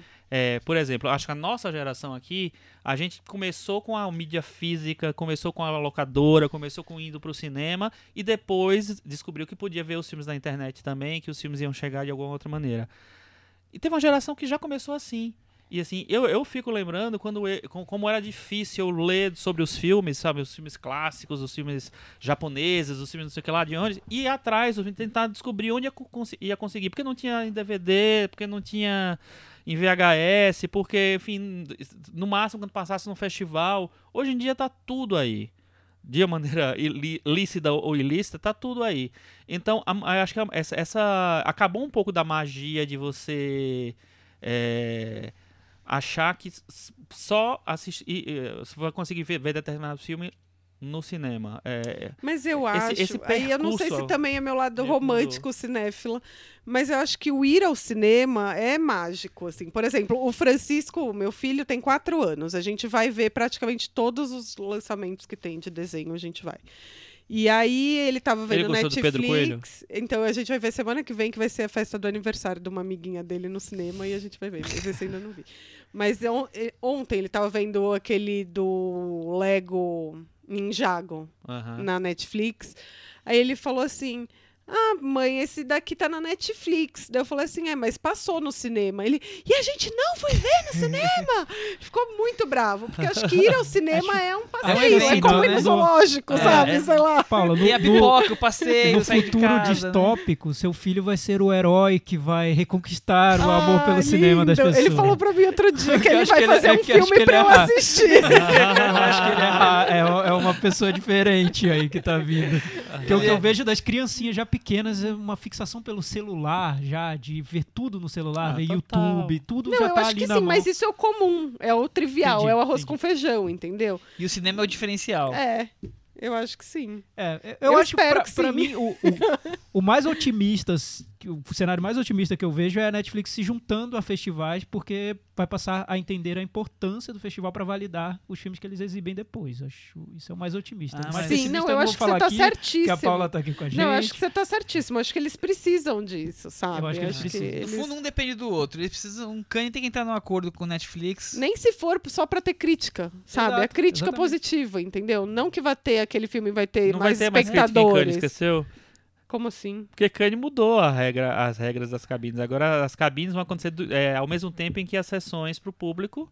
Não é isso, Michel? É. Nossa, E aí, tô por fora, gente. é, essa eu não sabia. Ele anunciou essa mudança e isso meio que. A- as reações do, do, do público vão chegar antes, na verdade, da- do que as reações Ah, eu do- acho isso críticos. ótimo. Ah, Adorei.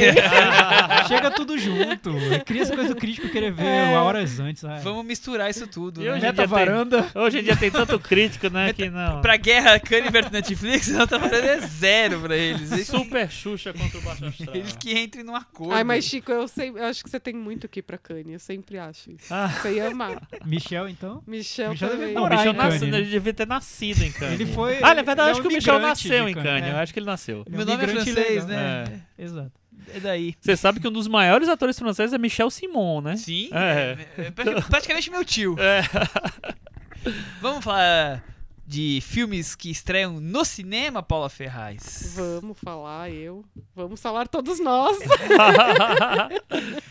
Aos teus olhos, Filme dirigido pela Carolina Jabor. É o segundo filme dela, Tiago? Ou Chico? Segundo filme, o primeiro filme dela é Boa Sorte, né? De uns E- quatro anos atrás. Conhecemos?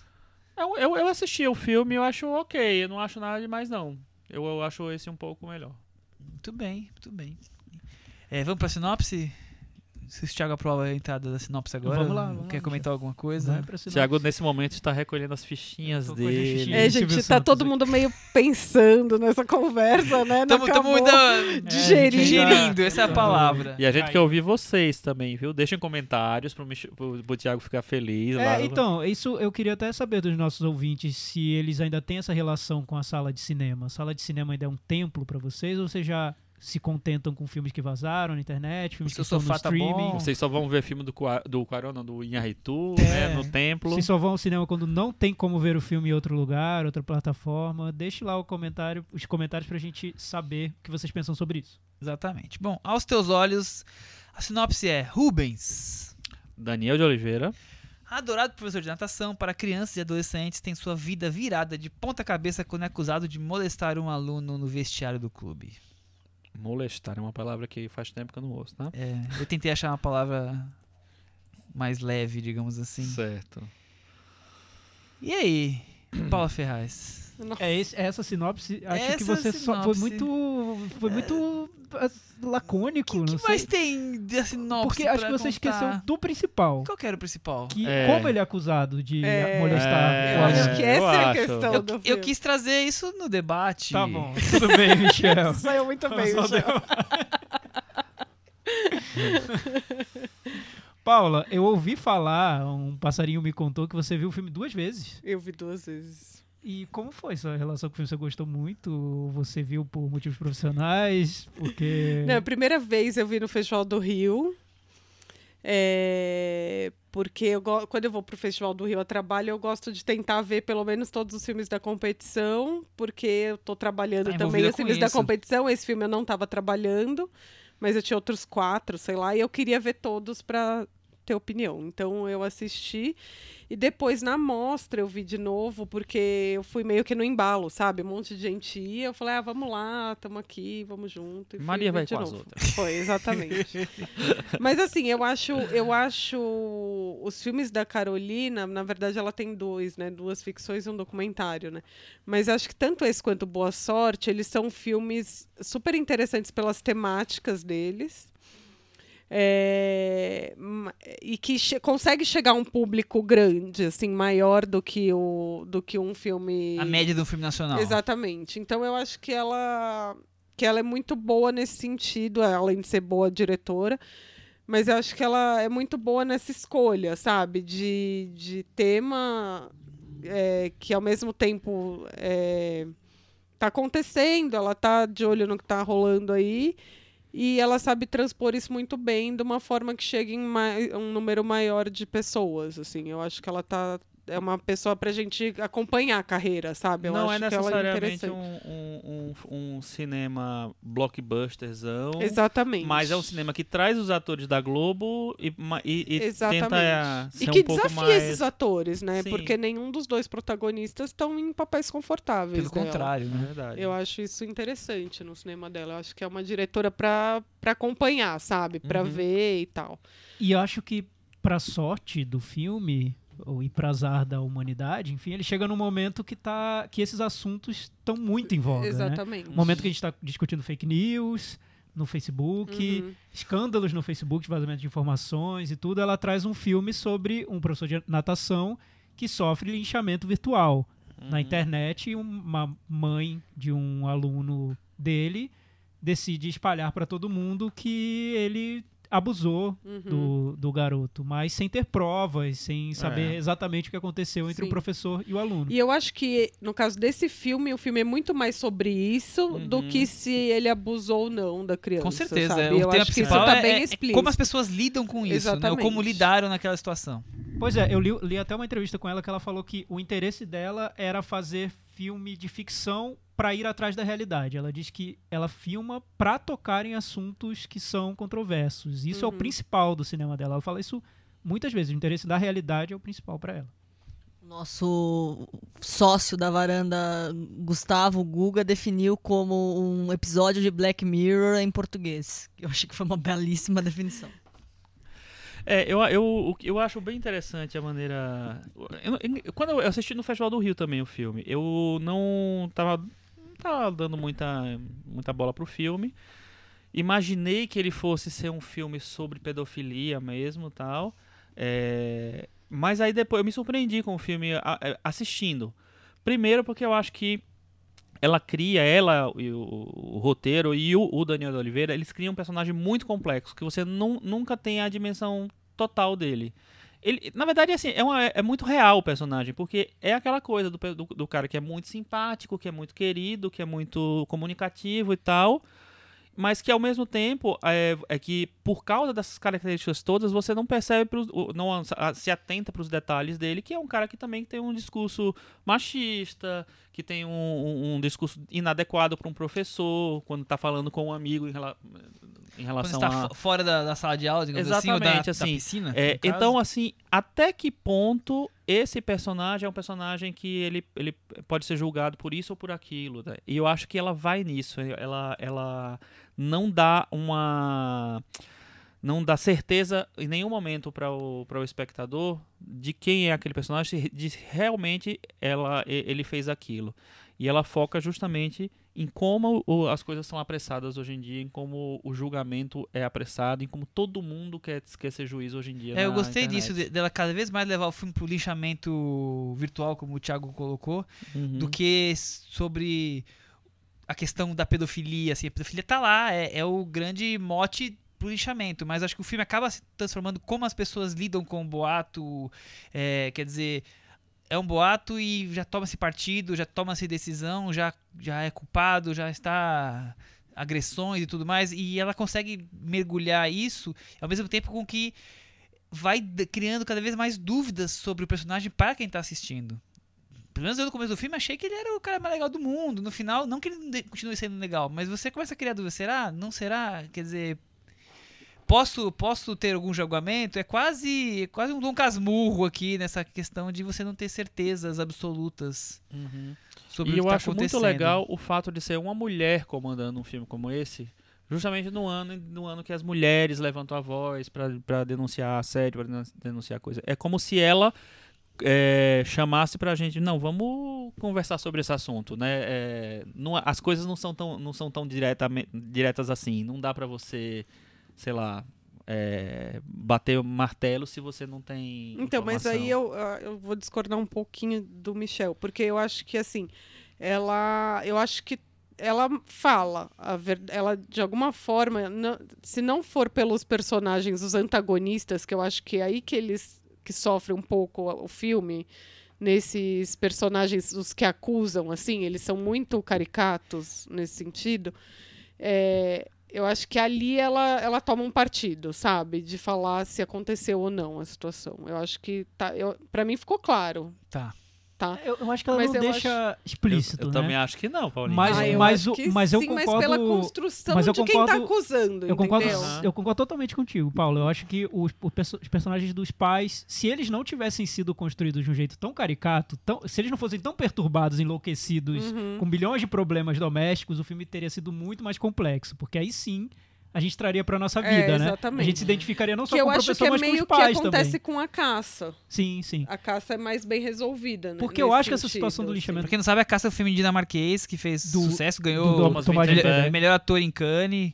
E é muito E- comparado com E tem um assunto é exatamente o mesmo, mas abordado de formas diferentes. É, te- tem sutilezas ali, principalmente no personagem da criança, né? Que no caça é muito mais premeditado. A Com garota se certeza. apaix- meio que se Uhum. apaixona pelo é, Fica- claro o que aconteceu em Sim, A. Caça. Aqui, Eu- aqui é, a Paula é achou que- que ficou claro, eu já achei que não. e A Não, gente é tem que uma eu acho, eu acho que eu, o, o que a Paula diz é que a, a- eu, eu percebo que a Carolina Jabor ela tá muito certa da, do- da posição que ela quer tomar em relação ao tema do linchamento virtual. Ela acha um absurdo o linchamento virtual, é, que as pessoas que fazem isso são inconsequentes, e aí ela constrói os vilões do filme, entre aspas, de uma maneira muito clara, como que eles são perturbados e que estão descontrolados.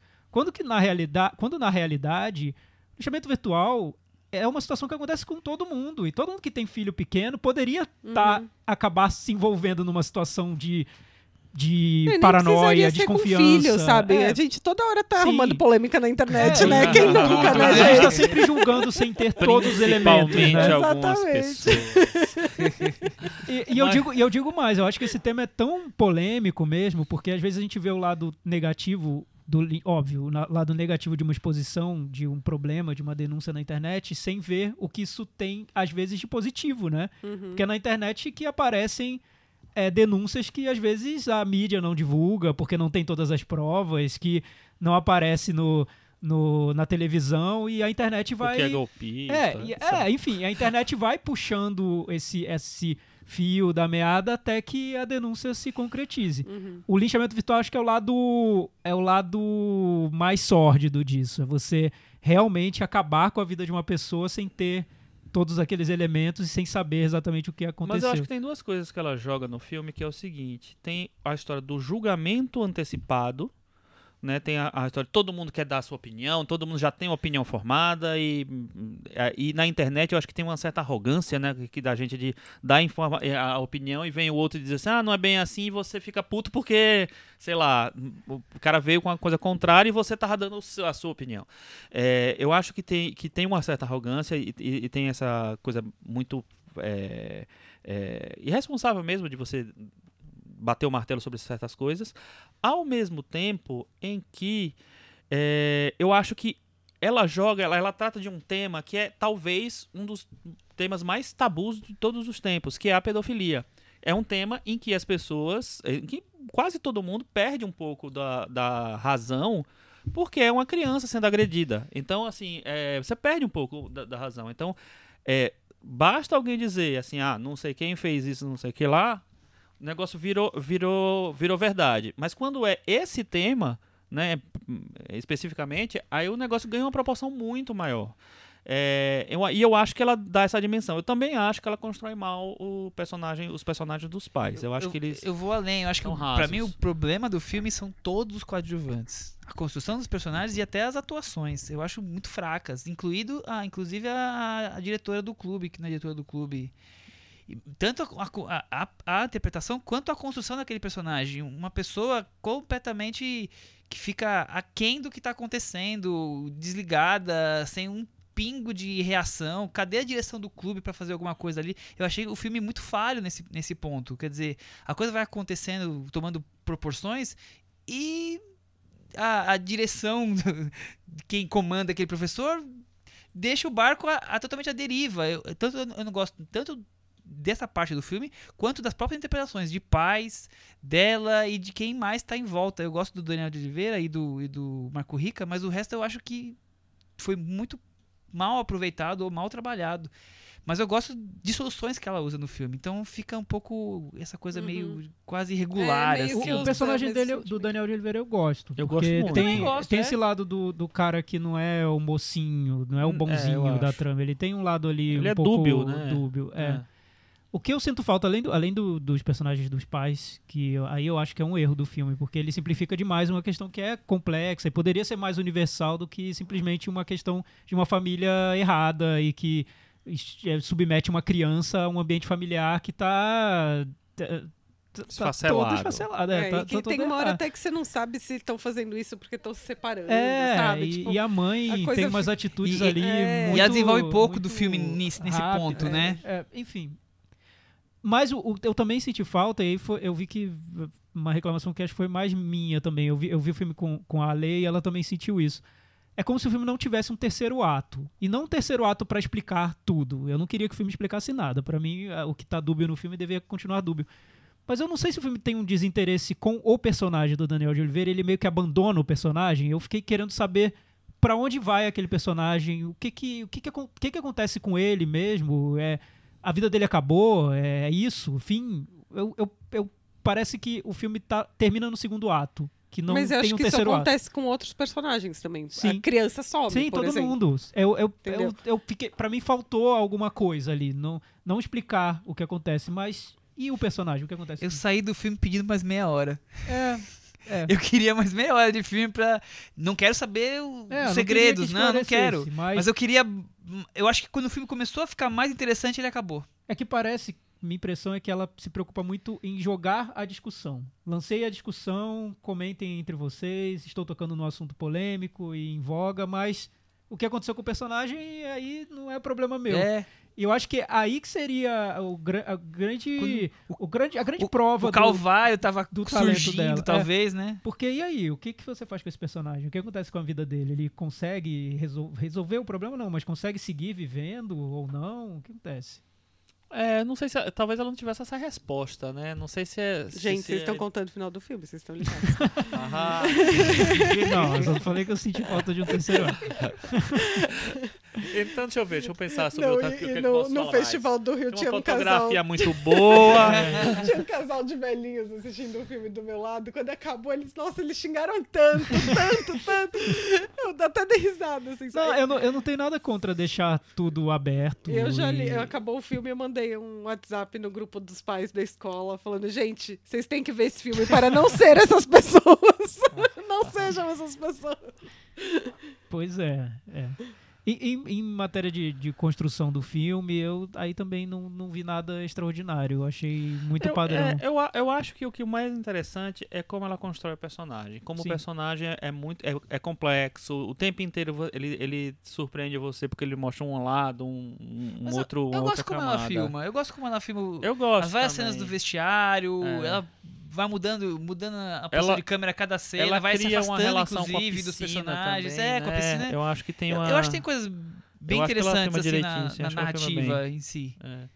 Eu, eu, enfim, mas assim, eu- pra mim, o, filme é, a, a, a, coisa toda é tão concentrada pra mim no- na construção do personagem que eu até meio deixei pra lá o- a- as outras coisas, porque me pareceu é, meio, até meio surpreendente que uma mulher tipo, chegasse e, e falasse assim, olha, vamos olhar pra esse cara aqui é um pouco mais complexo do que a gente possa imaginar. Ele, enfim, eu, eu- uma mulher você entendeu porque eu falei, né? Que é uma mulher Entendi, da entendi. Não é, por quê? Não é Uma- no por caso quê uma mulher? Porque uma mulher, não que uma teoricamente. mulher não fosse capaz de fazer isso, tá não, falando de é, outro jeito. Não, é, não que uma mulher. Exatamente, não é que uma mulher não fosse capaz de fazer, mas uma, uma mulher, ela, ela, de cara, ela. Teoricamente, ela já iria comprar o, o discurso da vítima, porque ela é vítima também. Tá. Né? Porque ela, o, o his- o histórico é muito mais de vítima do que do, de. E eu acho que ela vai con- ten- tenta contemporizar isso, trazer uma, a, a discussão a um- é, em cima do personagem, eu acho bem interessante. Tá varanda? Vamos. E aí, Chico? Eu vou dar nota 6. Paula? Paula? Ai, eu dou na nota também? Paula dá nota. Mas Convidado daí dá nota. você já Todo falou que não nota. gosta que convidado dê nota. Mas que vai dar nota. tudo. Vai. Foi o nosso pro- aí é plano. de um Vai, ano atrás, dois não anos esquece, atrás. paga isso. Então é seis também. Eu vou dar cinco. Eu vou dar nota 6. E você, Cris? Seis também. Com isso, aos teus olhos ficou com 58 no Opa, Metavaranda. Tá pendurado na varanda. Tá ali. pendurado, assim. Ficou na varanda. Tá- É. Bambiou, mas não caiu, né? é. Tá, tá aí. Tá bem. Eu Sim, vejam, mas também quem não assistir e ler qualquer coisa sobre linchamento virtual não vai perder nada. Porque. eu não, sei- não, sério, eu acho que o filme não vai muito fundo nesse Thiago assunto. resumiu. Não, ele acho que não. Eu acho que tem que acompanhar É, a carreira vai. dela. Ela tem Tá, uma carreira enfim, interessante. Acompanhem, façam o Eu que vocês que vai quiserem, ser. vejam a Arábia, enfim. Ele São donos ser- do próprio destino. E o Thiago Não nunca ouçam o que eu vai me digo. convidar. Vamos ser- para o próximo filme, que esse é muito bom. Eu acho que é um filme que, po- que podia ser muito. Eu não vi, mas a minha esposa viu e disse que é bom. Thiago, Chico, pode falar que eu te Minha cortei. filha número 3. É a minha filha. É, não, eu acho que é um filme que podia ser muito raso e muito básico, e eu acho que ele não é. Acho que ele vai bem além. Isso aí. Vamos para baseados em fatos reais, enquanto a Paula está ali se recuperando da última Vamos piadinha. falar de coisa boa agora, né, gente? Então nós vamos pular direto para Eu, eu, recomendações. acho, eu acho que vamos concordar sobre esse filme. Ah, Sinto que vamos concordar. Nós vamos pular o filme para recomendações, porque vai falar de coisa boa, porque... Cris, você gostou do filme? Mas já assim, que, que- que direto. Baseado em fatos reais, dirigido pelo Roman Polanski, esse, esse nome gigantesco do cinema. Acho que Falando em pedofilia. ah, Ah, Você, você Que gancho, hein? É verdade, gancho especial incrível. pedofilia, né? Não tinha pensado nisso. Especial Pessoal, pedofilia.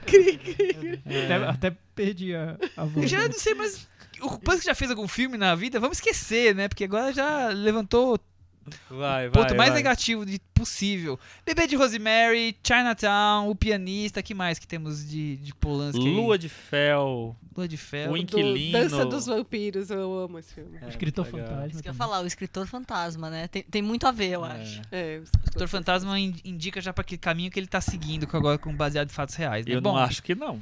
Eu acho que é um caminho pelo totalmente tema, diferente. eu acho que é pelo tema, É. assim. Mas tudo bem, tá, temos, entendi. temos essa- ghostwriters essa e tudo mais. Mas então o Roman Polanski é, uma, é um nome importante no cinema, né? Tanto que o, o, o Thiago já adiantou que o filme passou em Cannes ano passado. É um diretor muito polântico. Ganhou o selo de Cannes. Ganhou o selo de Passou Cannes. fora da competição. Passou nos É. special screenings, como Ah, é? eles chamam. era- Não, não era da competição. não concorreu a nada. O Polanski, eu até vi, vi uma vi trechos da coletiva do filme em Cannes, ele disse que fez o filme super rápido. Dá É, pra Foi ver. um projeto rápido. A dele. gente, a gente entendeu. Pegou a atriz que tava em casa. Tá bem claro Ah. né, como trabalhou com a mulher dele. Tá, tá uma festa de fazer filme médio ou ruim com a esposa, né? Coitada da esposa. Ah, mas o filme anterior era bom. Você não acha? A Pele de Vênus? Ah, não, sim. É, é, sim, é porque tem, tem uma série de filmes, né? Ah, tá, com a Sharon Tate, é isso que Não, você tá não, falando? não ele, especificamente ele. Por exemplo, Mãe, que aí pôs a, pôs a namorada. Quer Ah, dizer, tem uma tá. série de filmes que agora estão colocando. ah, o diretor tá colocando a esposa É, lá. mas acho que desde sempre ele curtiu trabalhar com a esposa, né, gente? Desde... desde, desde que estão juntos, O né? filme é a adaptação de um romance que a nossa querida Paula leu. Olha, ela, essa, ela fez o dever de casa hoje, né, Paula? Eu li, mas eu Você não leu? sabia que eu vinha na Não varanda. acredito, da- achei que da você tinha visto. o nome da autora é Delphine de, de Vigan? Vigan? Ah, isso aí é pra quem sabe falar francês. Pois né? é, eu Deixa de sei. mentira, Paula, que você de certeza você leu, assim, eles vão falar desse filme. Ah, é óbvio. Não, eu tenho que admitir, o Alisson, todo ano ele fala pra mim qual filme em Cannes foi adaptado. E eu adoro ler adaptação. Então, é, o Kevin, Precisamos o- falar sobre o Kevin. Precisamos falar sobre Kevin, eu li antes porque eu sabia que ia passar em Cannes, e esse foi um que foi assim. Dessa ah, safra que o Alisson tá em- passou. O filme tá em Cannes, ele é adaptado, lê lá, tem o livro. E aí eu li esse livro ano passado. Quando, antes de, de passar em Cannes, eu tava lendo. E você gostou do livro, Paula? Então, não é um mega super livro, mas é o tipo de livro que eu gosto. Eu gosto dessas coisas de suspense e saber o que, que tá acontecendo. É um livro para passar o tempo bem legal, assim, bem escrito e tal. Mas não é, nossa. não- eu não entendi por que, que ele quis adaptar, sabe? Não é um livro que você fala, nossa, esse livro tem que ir pro cinema. Até porque eles resolvem muito bem como literatura. Ele não precisava ser adaptado. Olha, a história é que a mulher dele que sugeriu que ele fizesse o, Ah, é? filme, ela mostrou o livro pra ele e ele disse: tem muito a ver com o meu cinema, porque trata é um thriller, trata dessa questão metalinguística, da própria escrita. Ele Uhum. adora adaptar livros, já adaptou várias vezes. E também com essa, esse jogo de, de essa ambiguidade dos personagens, essa troca entre eles, você não saber qual que tá na ficção, qual que tá na realidade, isso ele gosta muito também. Então ele falou que tinha semelhanças Uhum. com filmes que ele já tinha feito e que lembrava principalmente os primeiros filmes da carreira dele. Aí ele pensou, é um projeto interessante porque eu vou voltar ao início da minha carreira e fazer um filme tão marcante quanto aqueles. Eu Nossa acho que a gente tem Senhora. que fazer um episódio especial, filmes sugeridos pela minha mulher.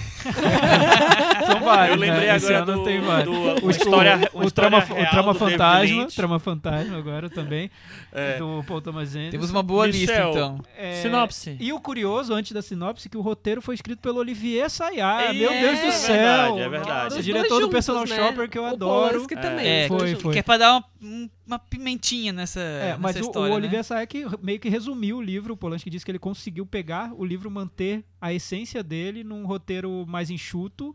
O Polanski já falou que não gosta quando as adaptações de livros distorcem a trama original. Ele gosta de adaptações fiéis à original. Ele se irrita Não, é bem quando fiel, mudam só que muita é- coisa. são as últimas 50 páginas. Tá bom. De quantas? De umas 250. Ele comeu 200, é isso. Acho que por aí. Tudo bem, é justo. Bom, nós vamos deixar de, pra falar um pouco mais da carreira do Polanski em uma outra oportunidade, quando ele fizer um filme que mereça um pouco mais de... Ai, gente, que absurdo. A pessoa. Eu Ah, li a Michel. biografia do, do Polanski Eu li também. também, eu li, É é interessantíssimo. É, Ah, deve ser- mais interessante que esse Deve ser bem Exatamente. apimentada, Oh, né? Pelas de histórias tudo, dele. de Há tudo. gente que diz que ele tá no bico do corvo e que não sabe se vai ter outro filme dele, não. Vamos lá. A gente faz um especial sobre os filmes em Ele tava dele. Bem, bem alegre, ele tá com 84 anos. Bem alegre. É, tava disposto, tava bem. Eu De achei, so- Eu acho que ele tá lá. Bronzeado, tá- tá- né? Pegou um tá solzinho, crista vitamina D. tá- Sozinho da Suíça, né? Lá. Num período de instabilidade emocional, a renomada escritora Delphine Emmanuel Senyer, conhece a ghostwriter Elle Eva Green. durante o lançamento de seu novo livro. Uma amizade tão presente que se torna uma perigosa relação de manipulação, dependência e desconfiança. Tá bom assim? Tá ótimo. Ufa. Nossa, Parabéns. gost- Eu gostei. A Gostei. Paula leu o livro, viu o filme, aprovou a sinopse, A já, sinopse já tá ganhei o dia. do que o filme. Já ganhei A meu Paula dia. leu o livro, viu o filme, Pelo- ouviu o disco. Pelo menos acaba mais rápido, né, Paulo? Ah. Já acabou, a gente pode ir pra casa, não tem que ficar aguentando duas horas daquela porcaria. Nossos fãs já entenderam o quão agradável foi pra nós assistirmos. Baseado em deu fatos Eu, reais. eu- eu esqueci vou- o nome do Eu filme. vou, eu vou inverter aqui a Baseado em fatos reais. Vou inverter por um momento. Michel, Hum. o que, que deu errado no baseado em Um fatos filme reais? preguiçoso, né? Feito de meio de qualquer jeito, que não, se- não envolve o quanto ele acha que ele deveria estar envolvendo. E uma trama que ficou relativamente ro- rocambolesca, na minha opinião. Mas o rocambolesco, pra mim, é o menor dos problemas. Porque Meio ele já fez assim, filme né? rocambolesco que deu certo. Pra mim, o Lua de Ferro é um dos melhores filmes dele.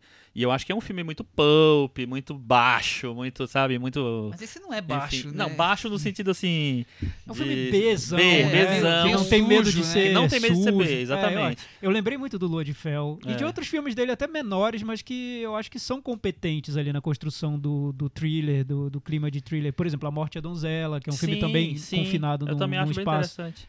É, esse eu saí do cinema. cul-de-sac, né? É. A faca na água. Sim, até o, o Vênus, a pele de Vênus, que é Nossa, bem eu teatral. adoro Pé de Vênus. Mas eu saí do cinema pensando, o que aconteceu? Desaprendeu?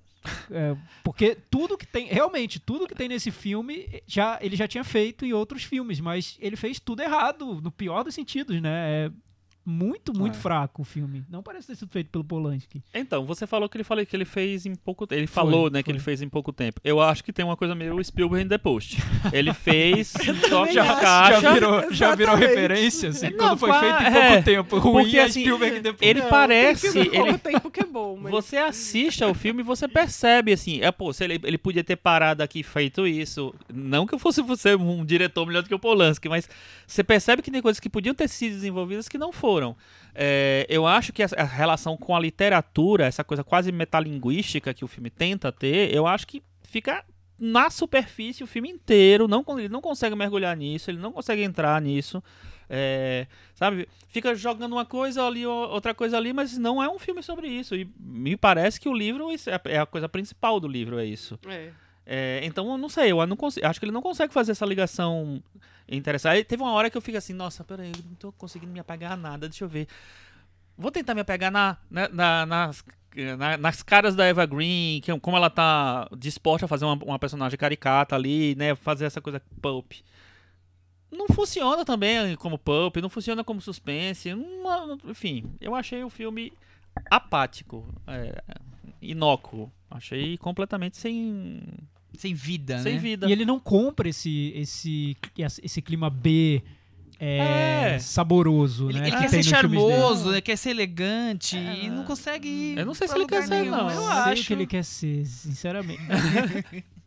É, eu, eu Meio pensando louco, no filme. obsessão. Pois é, mas pensando no filme, é, eu não sei nem se o problema tá no roteiro.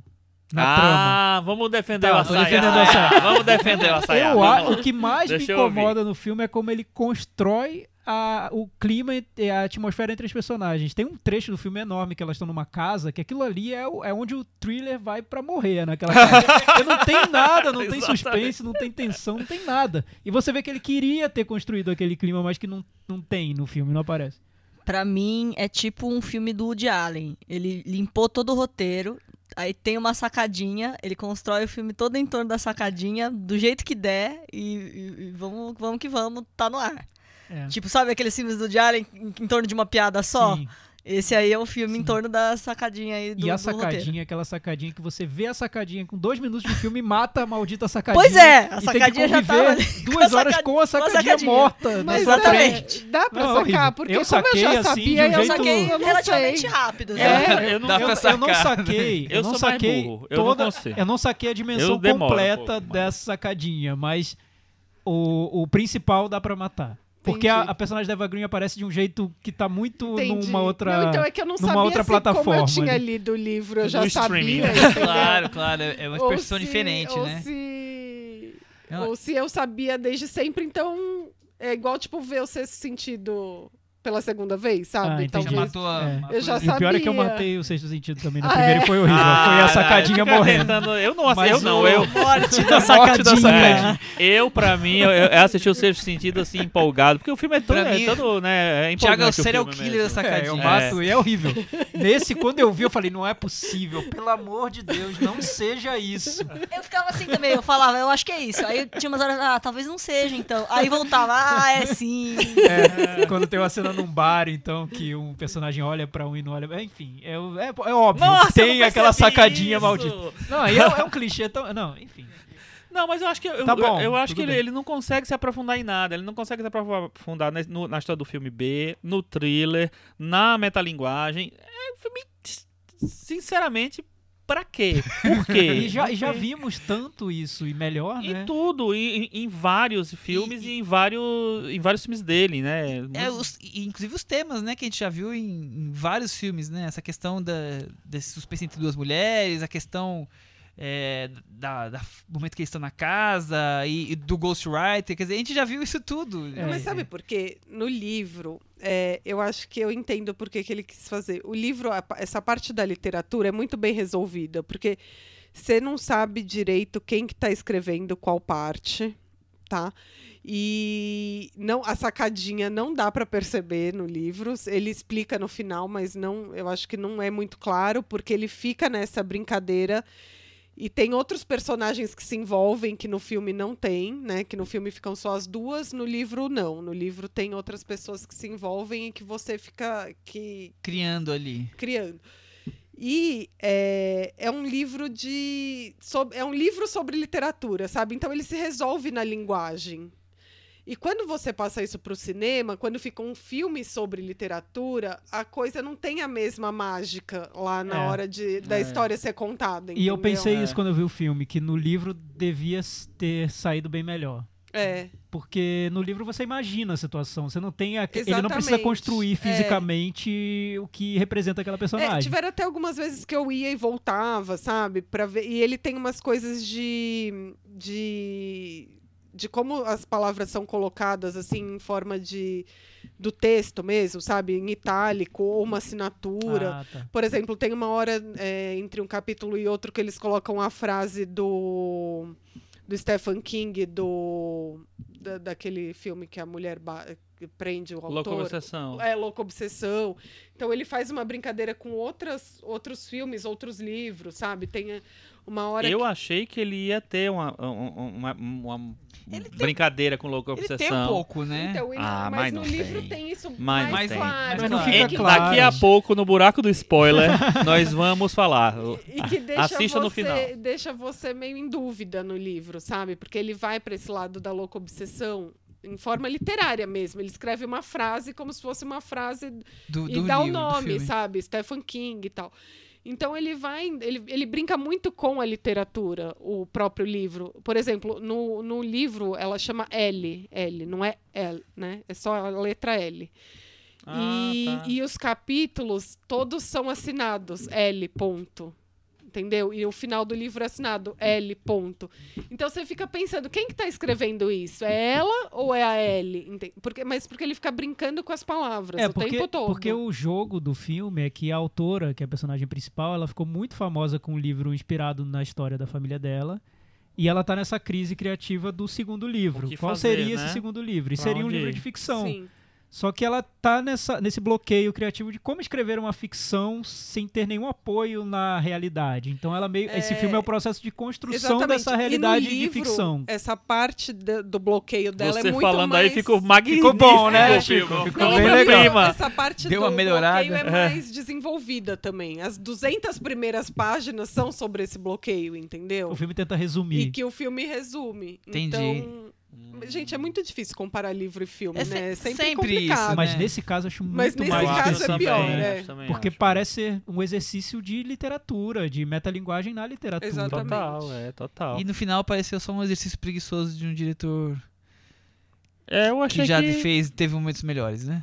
Eu não sei se ele encarou como que era um projeto menor, que ele não podia se, não precisava se dedicar tanto assim. Mas, mas agora uma pergunta sobre a carreira dele. É, vocês acham que ele é. Eu acho ele um diretor irregular. Eu acho que tem filmes dele que eu, que eu desgosto bastante. Mas ele tava vindo bem, É, vai. ele tava bem. Não, vinha, com E certeza. ele tava bem numa estrutura muito compacta, né? O Carnage, que é o deus da carnificina, Carnificina, era muito eu compacto. gosto bastante É, também, Eu é. acho muito bom. Mas Eu ele é um. também. Tá, tá aí, ele, ele fez um filme que é considerado um mau fracasso, que não é tanto assim, que é o Piratas, né?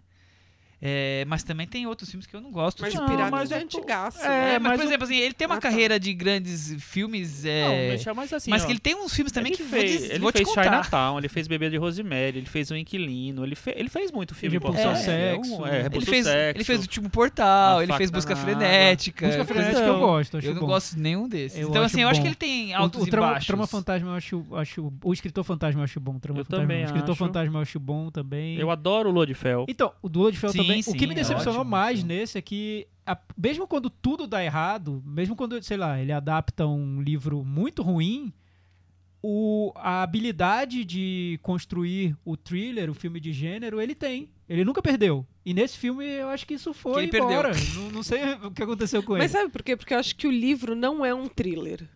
É um livro sobre literatura, entendeu? Então não tinha como ele construir É um um, thriller ali. Quer dizer, ele tá criando um thriller onde não havia. É, Mas eu tem acho que momentos sim. de tentativa. Não, Tem, ele- tem, ele mas ele um não, não tem uma. No livro ele não tem. O thriller não tem uma continuidade, sabe? Então, isso eu acho que acontece. Ele, o tempo inteiro ele se dispersa. Ele começa a prometer que vai fazer um negócio e aí ele vai pra outra É, coisa. então, mas o livro tem exatamente isso também. Inclusive os diálogos são idênticos.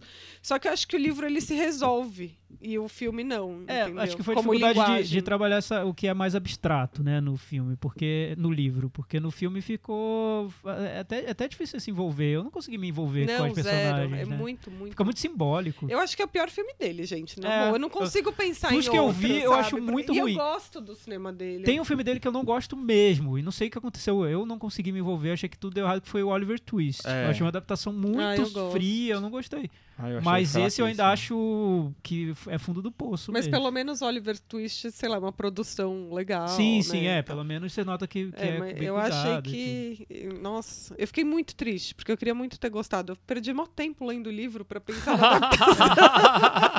E até, e até Mas o livro fun- foi bom. E até esse lado de, de você sair do filme e pensar, é um Polanski todo errado, mas é guilty pleasure. É, não, não tem, é. não, Não é, é, não é pleasure, guilty não pleasure. tem o, Nem o as prazer do atrizes filme. também, né, gente? Nenhuma das duas, Não, não assim. tão. Elas, É, Não um tão. erro, Já erro, viveram erro, melhores eles momentos. não se salvam, assim. Vamos logo Vamos pro pro Meta Meta-Varanda, antes, que a gente, antes que a gente queime. e aí, Thiago? Eu vou dar nota 2. Nossa. Eu vou dar nota 3,5, Paulinha, e você? Vou dar três. Cris? Três e meia. E o Chico? Vou dar 3,5 também, vai. Com isso, nosso querido Roman Polanski, estreando na varanda, ficou com 31 e se... Ou seja, Patifou ele lá tem embaixo. o potencial enorme de virar cult. em breve, toda uma geração vai abraçar baseado Será, em fatos reais. gente, que as Eu acho pessoas que vão aprender, vão é um saber da carreira dele cult. por esse Eu filme. É também. muito triste. É melhor Não, esquecer, né? dos vampiros, Dança dos Gente, vampiros vai é assistir o Bebê de Rosemary, vai assistir Lua de Ah, Fel. o último portal. Repulsa o O Céu. último portal é horrível, vai, gente. Ah. Eu não... Nossa, detesto. Olha, ele Tanto tem quanto 21 esse. filmes. Eu gosto de 16. Ah, Olha, tá bom. tá- tá Só tem 5 que eu não gosto. Esse é um dos piores. Dá pra fazer um teste do BuzzFeed, Chico. Que filme do Polanski é você? Olha, que filme do Polanski sou eu, o bebê de Rosemary. Ai, ai, ai. Lua de fel. e eu acho que a de biografia cristal. dele é muito legal também. É, porque é a impressionante. biografia dele vai desde o Holocausto até o movimento hippie. Tudo, passa Não, por imagina, tudo. ele viveu ali Ele o- viveu a- a- tudo. os anos 60, a- a- a- os assass- o assass- assassinatos de Charlie Manson. Ele tá envolvido, a Sharon Tate, ele era a mulher Sim. dele. Enfim, ele, Ele tava tá em no todos os momentos. E Ele o- vai os estar pais no- deles foram pra Auschwitz. Sim, o- é, sabe? sim. Tipo, Ele, ele ele é sobrevivente de ele Auschwitz. o é- pianista, Não, é, ele o não pianista chegou que a gente Ele não, não falou. Não, ele conseguiu É. fugir pra ir. Ele A gente não falou do parando. pianista, né? O Que é um filme pianista. sobre Eu o não gosto de Holocausto. pianista, sabia? Mas ainda Mas assim. Vai muito Mas melhor que isso. Não, nem- é Não se compara com baseado em fatos reais, por favor. Nem se compara. Recomendações? Ô, antes das recomendações, temos rapidinhas, temos filmes que estrearam que acabaram entrando na pauta. O, o. Thiago vai destacar um, tenho Ah, certeza absoluta. Temos, rapidinhas. O dia depois. Ah, sim, verdade. Na verdade, alguns, porque Temos o dia mais? depois a gente já falou muito sobre ele, eu nem vou me alongar muito. a gente comentou filme do Hong na, Sang-soo. na, A gente na com- mostra. comentou quando ele passou na mostra. Eu gosto muito do filme. Não é dos meus favoritos dele, mas como, to- como diz o Michel, é tudo igual, então você tem que ver. É, e, e- ele veio no pacote de três filmes que ele lançou ano passado, né? Sim. Junto com o, o Câmara de Claire e o. Qual foi? Na Praia Noite Sozinha, que foi como que chama mais chamou Tiago, eu tenho uma ótima novidade pra você. Diga, Paula. Dia 10 de maio estreia a câmera de Claire. Sério? Olha! Olha! Deus! Menos de um mês, Sério? dois no circuito. Sim, Paula? Ah, O Thiago é a criança mais feliz do, do mundo nesse momento. Vocês estão perdendo. é. Hong Sang Câmera de bom, Claire. que bom. Aquele filme que ele fez. Com ritmo Polanski, meio rapidinho de É, qualquer jeito. Ele tava em Cannes, ele pegou a Isabelle Huppert, vamos fazer um filminho, aí tal. Acabou. Foi- Foi saiu- a- a- Saiu aquilo lá que é igual aos outros. né? Ô, Thiago, tô só te provocando. Mas é, né? A gente já chegou dia a um acordo que 10 de é maio tudo igual. nos cinemas. Tô 10 de maio. aproveitando pra fazer a propaganda. Gente Foram vai lançar, uma-? A Pandora. Legal. A mesma bem. do Pandora? dia depois. é. É. É. Ah, que legal. Nossa. Então, Mas acabou a sua Você- recomendação? já que você já- tô, É tô isso? chocado. você tinha mais um filme que você falou que ia Ah, citar. tá. Então, um que eu acho, eu acho que a gente vai conversar sobre ele na semana que vem, que é Antes que Tudo Desapareça, do Kiyoshi Kurosawa. Estreou Isso. também essa semana. Isso. A, a gente vai comentar so- sobre ele na A, semana a gente que não fechou a pauta Não ainda, fechou, mas, mas a gente, você- está ó, abrindo agora o tá, Tá, coração, então É. eu vou colocá-lo na pauta, tá colocado aqui na pauta. Eu gostei muito do filme, eu quero falar sobre ele, mas na Nossa. semana que vem. Legal, Achei legal. muito bom. vai Acho que é um dar uma polêmica. Kurosawa Vai dar uma polêmica se você. Eu acho vejam, que vejam, vejam. Eu acho- de eu invasão acho alienígena, como foi o, o da, do Lugar Silencioso, só que bem diferente. Só que bem diferente, é, é acho que vamos verdade. ter uma, uma varanda nipônica semana que vem, né? Pelo visto. Será? Vamos. Coreeda Ah, também, sim, né? Acho Coreda, Kurosawa, só, só japoneses com K. Maravilha. que japoneses Esse, com esse é. É. o tema da semana que vem. E um- Aparentemente. E um filme que me surpreendeu, pequeno, mas que me surpreendeu porque eu não gostei muito do filme anterior do diretor, é o filme novo do Felipe Ish, que chama. Severina. Severina. Eu vi e achei um filme simpático. Eu acho que ele desanda um pouco da metade pro final, mas o que ele consegue construir ali no início é, é- é digno. Eu acho que é um filme que fala mais melhor do que li- de literatura do que esse do Sim, Polanski. sim, sim, sim, Com muito certeza. Ele mais. consegue brincar com ele- ele, Consegue, consegue, consegue. justamente fazer o que Consegue. o Polanski não faz. É, sim, É. verdade.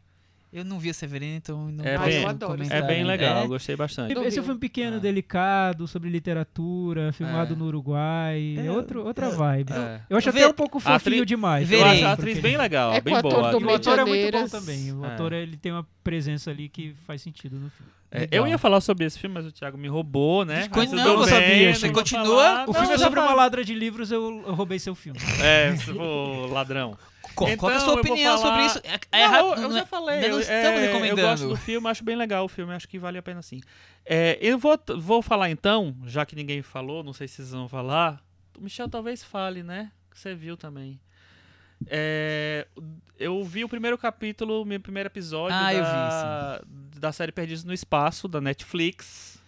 Né? E eu achei bem legal. Achei bem é, interessante. Assim, ele como você tinha feito um comentário rápido numa conversa da gente, assim, ele se, ele se concentra muito na, em ação de, de ficção científica e tal, mas eu acho que é bem legal, acho que é bem interpretado, os atores todos são bons, é, e eles estabelecem uma, um- uma volta para aquele universo do Perdidos no Espaço que eu acho bem interessante, assim, de uma maneira mais dando, sei lá, apostando mais no na carga dramática das, da- das possibilidades do filme. do, do- da série original. Então acho que. Não vi ainda os outros, mas É, verei. Eu vi o primeiro episódio, Eu que não vejo achei série. bastante ação e falei, tá bom, não vou ver os outros não. Ah, que é que é isso? Você queria mais reflexão. né? É, já. Eu, eu sempre vou, otário que eu sou, sempre vou achando que vai ter um pouquinho da Otário. série antiga, do filme antigo. Nunca Não tem. vai, nunca É tem. sempre mais acelerado, tem, mais nunca tem, ação, nunca tem. Nunca Eu- tem, porque o antigo tá lá no passado. É, que bom, né? Não, mas ó. Prefiro, preferia estar lá, então. Ele podia ir, ir, ir pra, um, pra um ca- caminho diferente. Eu acho que ele vai um Podia, mas eu legal. achei uns momentos bem melodramáticos, muita ação. Eu achei que. Deixa eu lá. não gosto de melodrama. Não.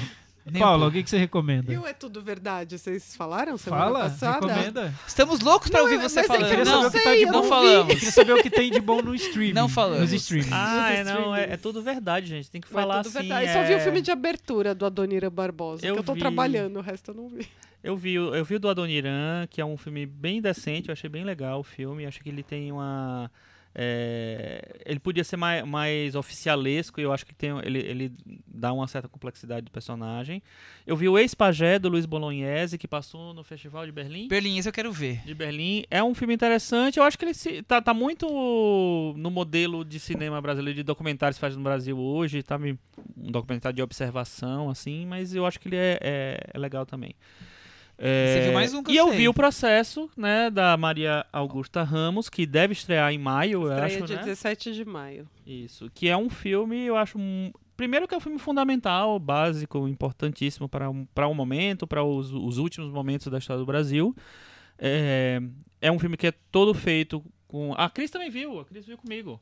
É, é um filme que é todo feito a partir da, das, das imagens do processo de, de votação do, do no, no Senado, né, do impeachment da Dilma. Mas também algumas imagens mais trabalhadas, né? Ela tenta conjugar um pouco dos dois. É, e tem também umas coisas internas das reuniões do, do pessoal do PT mesmo, é, que estava ligado a, a- a esse processo. É basicamente é um filme que tem a Glaze Hoffman, o Lindbergh Farias e o José Eduardo Cardoso muito como protagonistas. E a Janaína? E a Janaína Pascoal, que desde já é minha atriz coadjuvante favorita do ano e também está concorrendo muito para o prêmio de melhor vilã.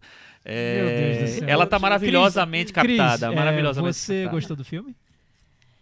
É um filme que ele tem uma carga, assim, um compromisso de dar todos os fatos que deixa ele bem denso, bem pesado. Eu acho que ele consegue contemplar toda a narrativa que ele quer dar conta. Mas é assim. ele- Ele tem uma estrutura bem carregada, né, Chico? Assim, tem- tem- ele É. tem que dar conta de muita coisa, É. no sentido de que é mu- muita falação, muito Uhum. discursos burocráticos, que ela tenta recortar e dar uma aliviada nesses respiros com imagens um pouco mais artísticas. E essa sensação dela eh, de que ela precisa dar conta dos- de todos os fatos é tão grande que eu tomei um susto do que a gente foi assistir na cabine e ela atualizou o filme. Ela colocou um frame. Eu, eu falei, cara, esse filme não é o filme que passou em Berlim? Como é que tem isso? Ela colocou um, uma- Um lettering, um, né? lettering final falando sobre o decreto da prisão do Lula. Nesse, nessa exibição que foi a cabine. Então, assim, é uma, é, uma, Ah. é uma sensação, uma urgência de dar conta de todos os detalhes e todos os fatos, assim. É, e, e- e é um filme que me deixou mu- muito exausto, porque é, é muita coisa concentrada, né? É isso, né? Ele, viveu ao ele longo de tenta dar. é, ele, assim, para o bem e para o mal, ele tenta dar conta de muita coisa, de muitos Uhum. detalhes, de muitas coisas pequenas, assim. Agora, de qualquer jeito, é, é- é Obrigatório. total, obrigatório e, assim, né? é um Ele resume, né? É um é meio- documento mesmo. É, um, né? meio que um documento é, até de uma outra maneira de ver o processo todo, porque todos os documentos que a gente tem estão ligados a, A um as lado da TVs, as coisas, então, e eles estão é, meio parciais. Então ele vem para dar um outro lado. É, é claro que é- ela abraça esse outro lado. Assim, isso está claro desde o do, do projeto, mas eu acho que ele é um filme fundamental. Eu gostei bastante. Muito bem. Eu vou fazer uma pequena homenagem na recomendação a dois varandeiros. Um pelo lado da comédia, o outro pelo lado do britânico. E vou, que, eu vou indicar uma coisa que eu vi pouco, mas acabou de cair na Netflix, que é a coletânea toda do Monty Python. Ah, que legal. que está aí verdade. todos os, os filmes antigos, a, a primeira temporada da série. Eu só vi um dos filmes do Monty Python, então eu não conheço muito, mas vou assistir E fica a homenagem pra nossa querida japonesa britânica e pro nosso Rei da comédia, comédia. especialista aqui. É. Não sei de onde tiraram isso, mas enfim, eu levo, eu Ah, levo essa. Eu até tenho uma, uma, uma. Como é que eu posso dizer? Uma recomendação, uma antecipação também, que é, na verdade é- teria que ser pauta da semana que vem. Que é o filme que tem a sinopse, uma sinopse um pouco. A versão mach- machista da sinopse é o filme em que o professor Xavi- Xavier pega a mulher do Magneto. Que é o Submersão. Ah, sim, claro. A Cris sempre com essas sacadas maravilhosas. E, e a, a Paulinha tem um convite para as pessoas aí sobre esse filme. Eu? É, Não, eu trouxe uns ingressos aqui para vocês darem para os seus leitores. Nós vamos encerrar então com, com esse, esse. E o livro também. Gostei Essa da Paula ter falado leitores, viu? é para os Leitores. nossos leitores. então Nossa, vocês têm que gente, entrar lá no nosso ouvintes. blog. É e que eu tô ler olhando, o blog. É que eu tô olhando o livro, aí eu falei isso. E é um especial literatura também, né? Foi hoje. A Paulinha trouxe Como uma, faz para uma, participar? Paulinha trouxe uma mesa farta hoje de opções para os nossos Aí eu trouxe um varandeiros. monte de ingressos lá, gente, para vocês. Ó, temos ingressos para Madame, vocês temos ingressos para Submersão, temos ingressos para Exorcismos e Demônios, que esse eu sei que o Carlos Lira vai gostar porque ele falou que viu o trailer. Enfim. E temos o livro, né? E o livro Submersão, Eu acho que o livro vocês têm que dar para alguém que fizer o melhor, Ah, melhor o quê? o melhor comentário, comentário. da, Da semana que vem, boa. Melhor comentário ganha então o livro Submersão de J.M. Com um par de ingressos. Legrand. que baseou o filme novo baseou o filme do Vin Wim Wenders. Então, o melhor comentário que será eleito e vai ganhar um par de ingressos para a submersão e o livro. E os filmes Madame, Submersão e Exorcismos e Demônios. todos temos ingressos. Estamos aguardando os interessados. Escrevam nas nossas redes sociais. No blog, no Facebook. no blog, qualquer vale em qualquer lugar. Quero ingressos pro filme e dá o nome do filme e semana que vem divulgaremos quem vai. Eu gosto Ganhar esses ingressos. em todo lugar e depois É. é uma bagunça pra gente É. É, achar. a gente organiza, a gente dá um jeito. Mas o Michel, ele tem um poder de organização fora do Ele comum. vai fazer uma planilha. Ele vai fazer uma planilha do Excel. no Do Excel, Excel. Você acha Ganha que não tenho uma planilha onde tem todos os ganhadores dos, dos ingressos? vocês têm? Claro é que você não viu que ele tem uma planilha Paula Ferraz. Ah, Todos os dias que vocês se encontraram estão registrados. Não, Todas as verdade- suas entradas em redes sociais. Olha, eu e o Michel, Tá a gente tudo lá. fofoca muito pelo WhatsApp. Vocês então, nem né? imaginam, viu? Bastante, eu Quando tenho que vazar no. Facebook lá, Gente, na verdade, o Michel cuidado. tem é essa. sócio da Cambridge Analytica. a gente não tá sabendo. Acho que ele criou a Cambridge Analytics, tá aí no Excel.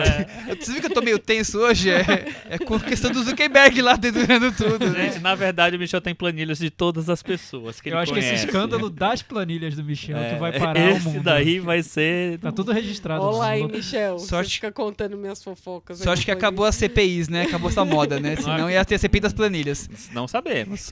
Até semana que vem. Tchau. Tchau. Tchau. Tchau, gente.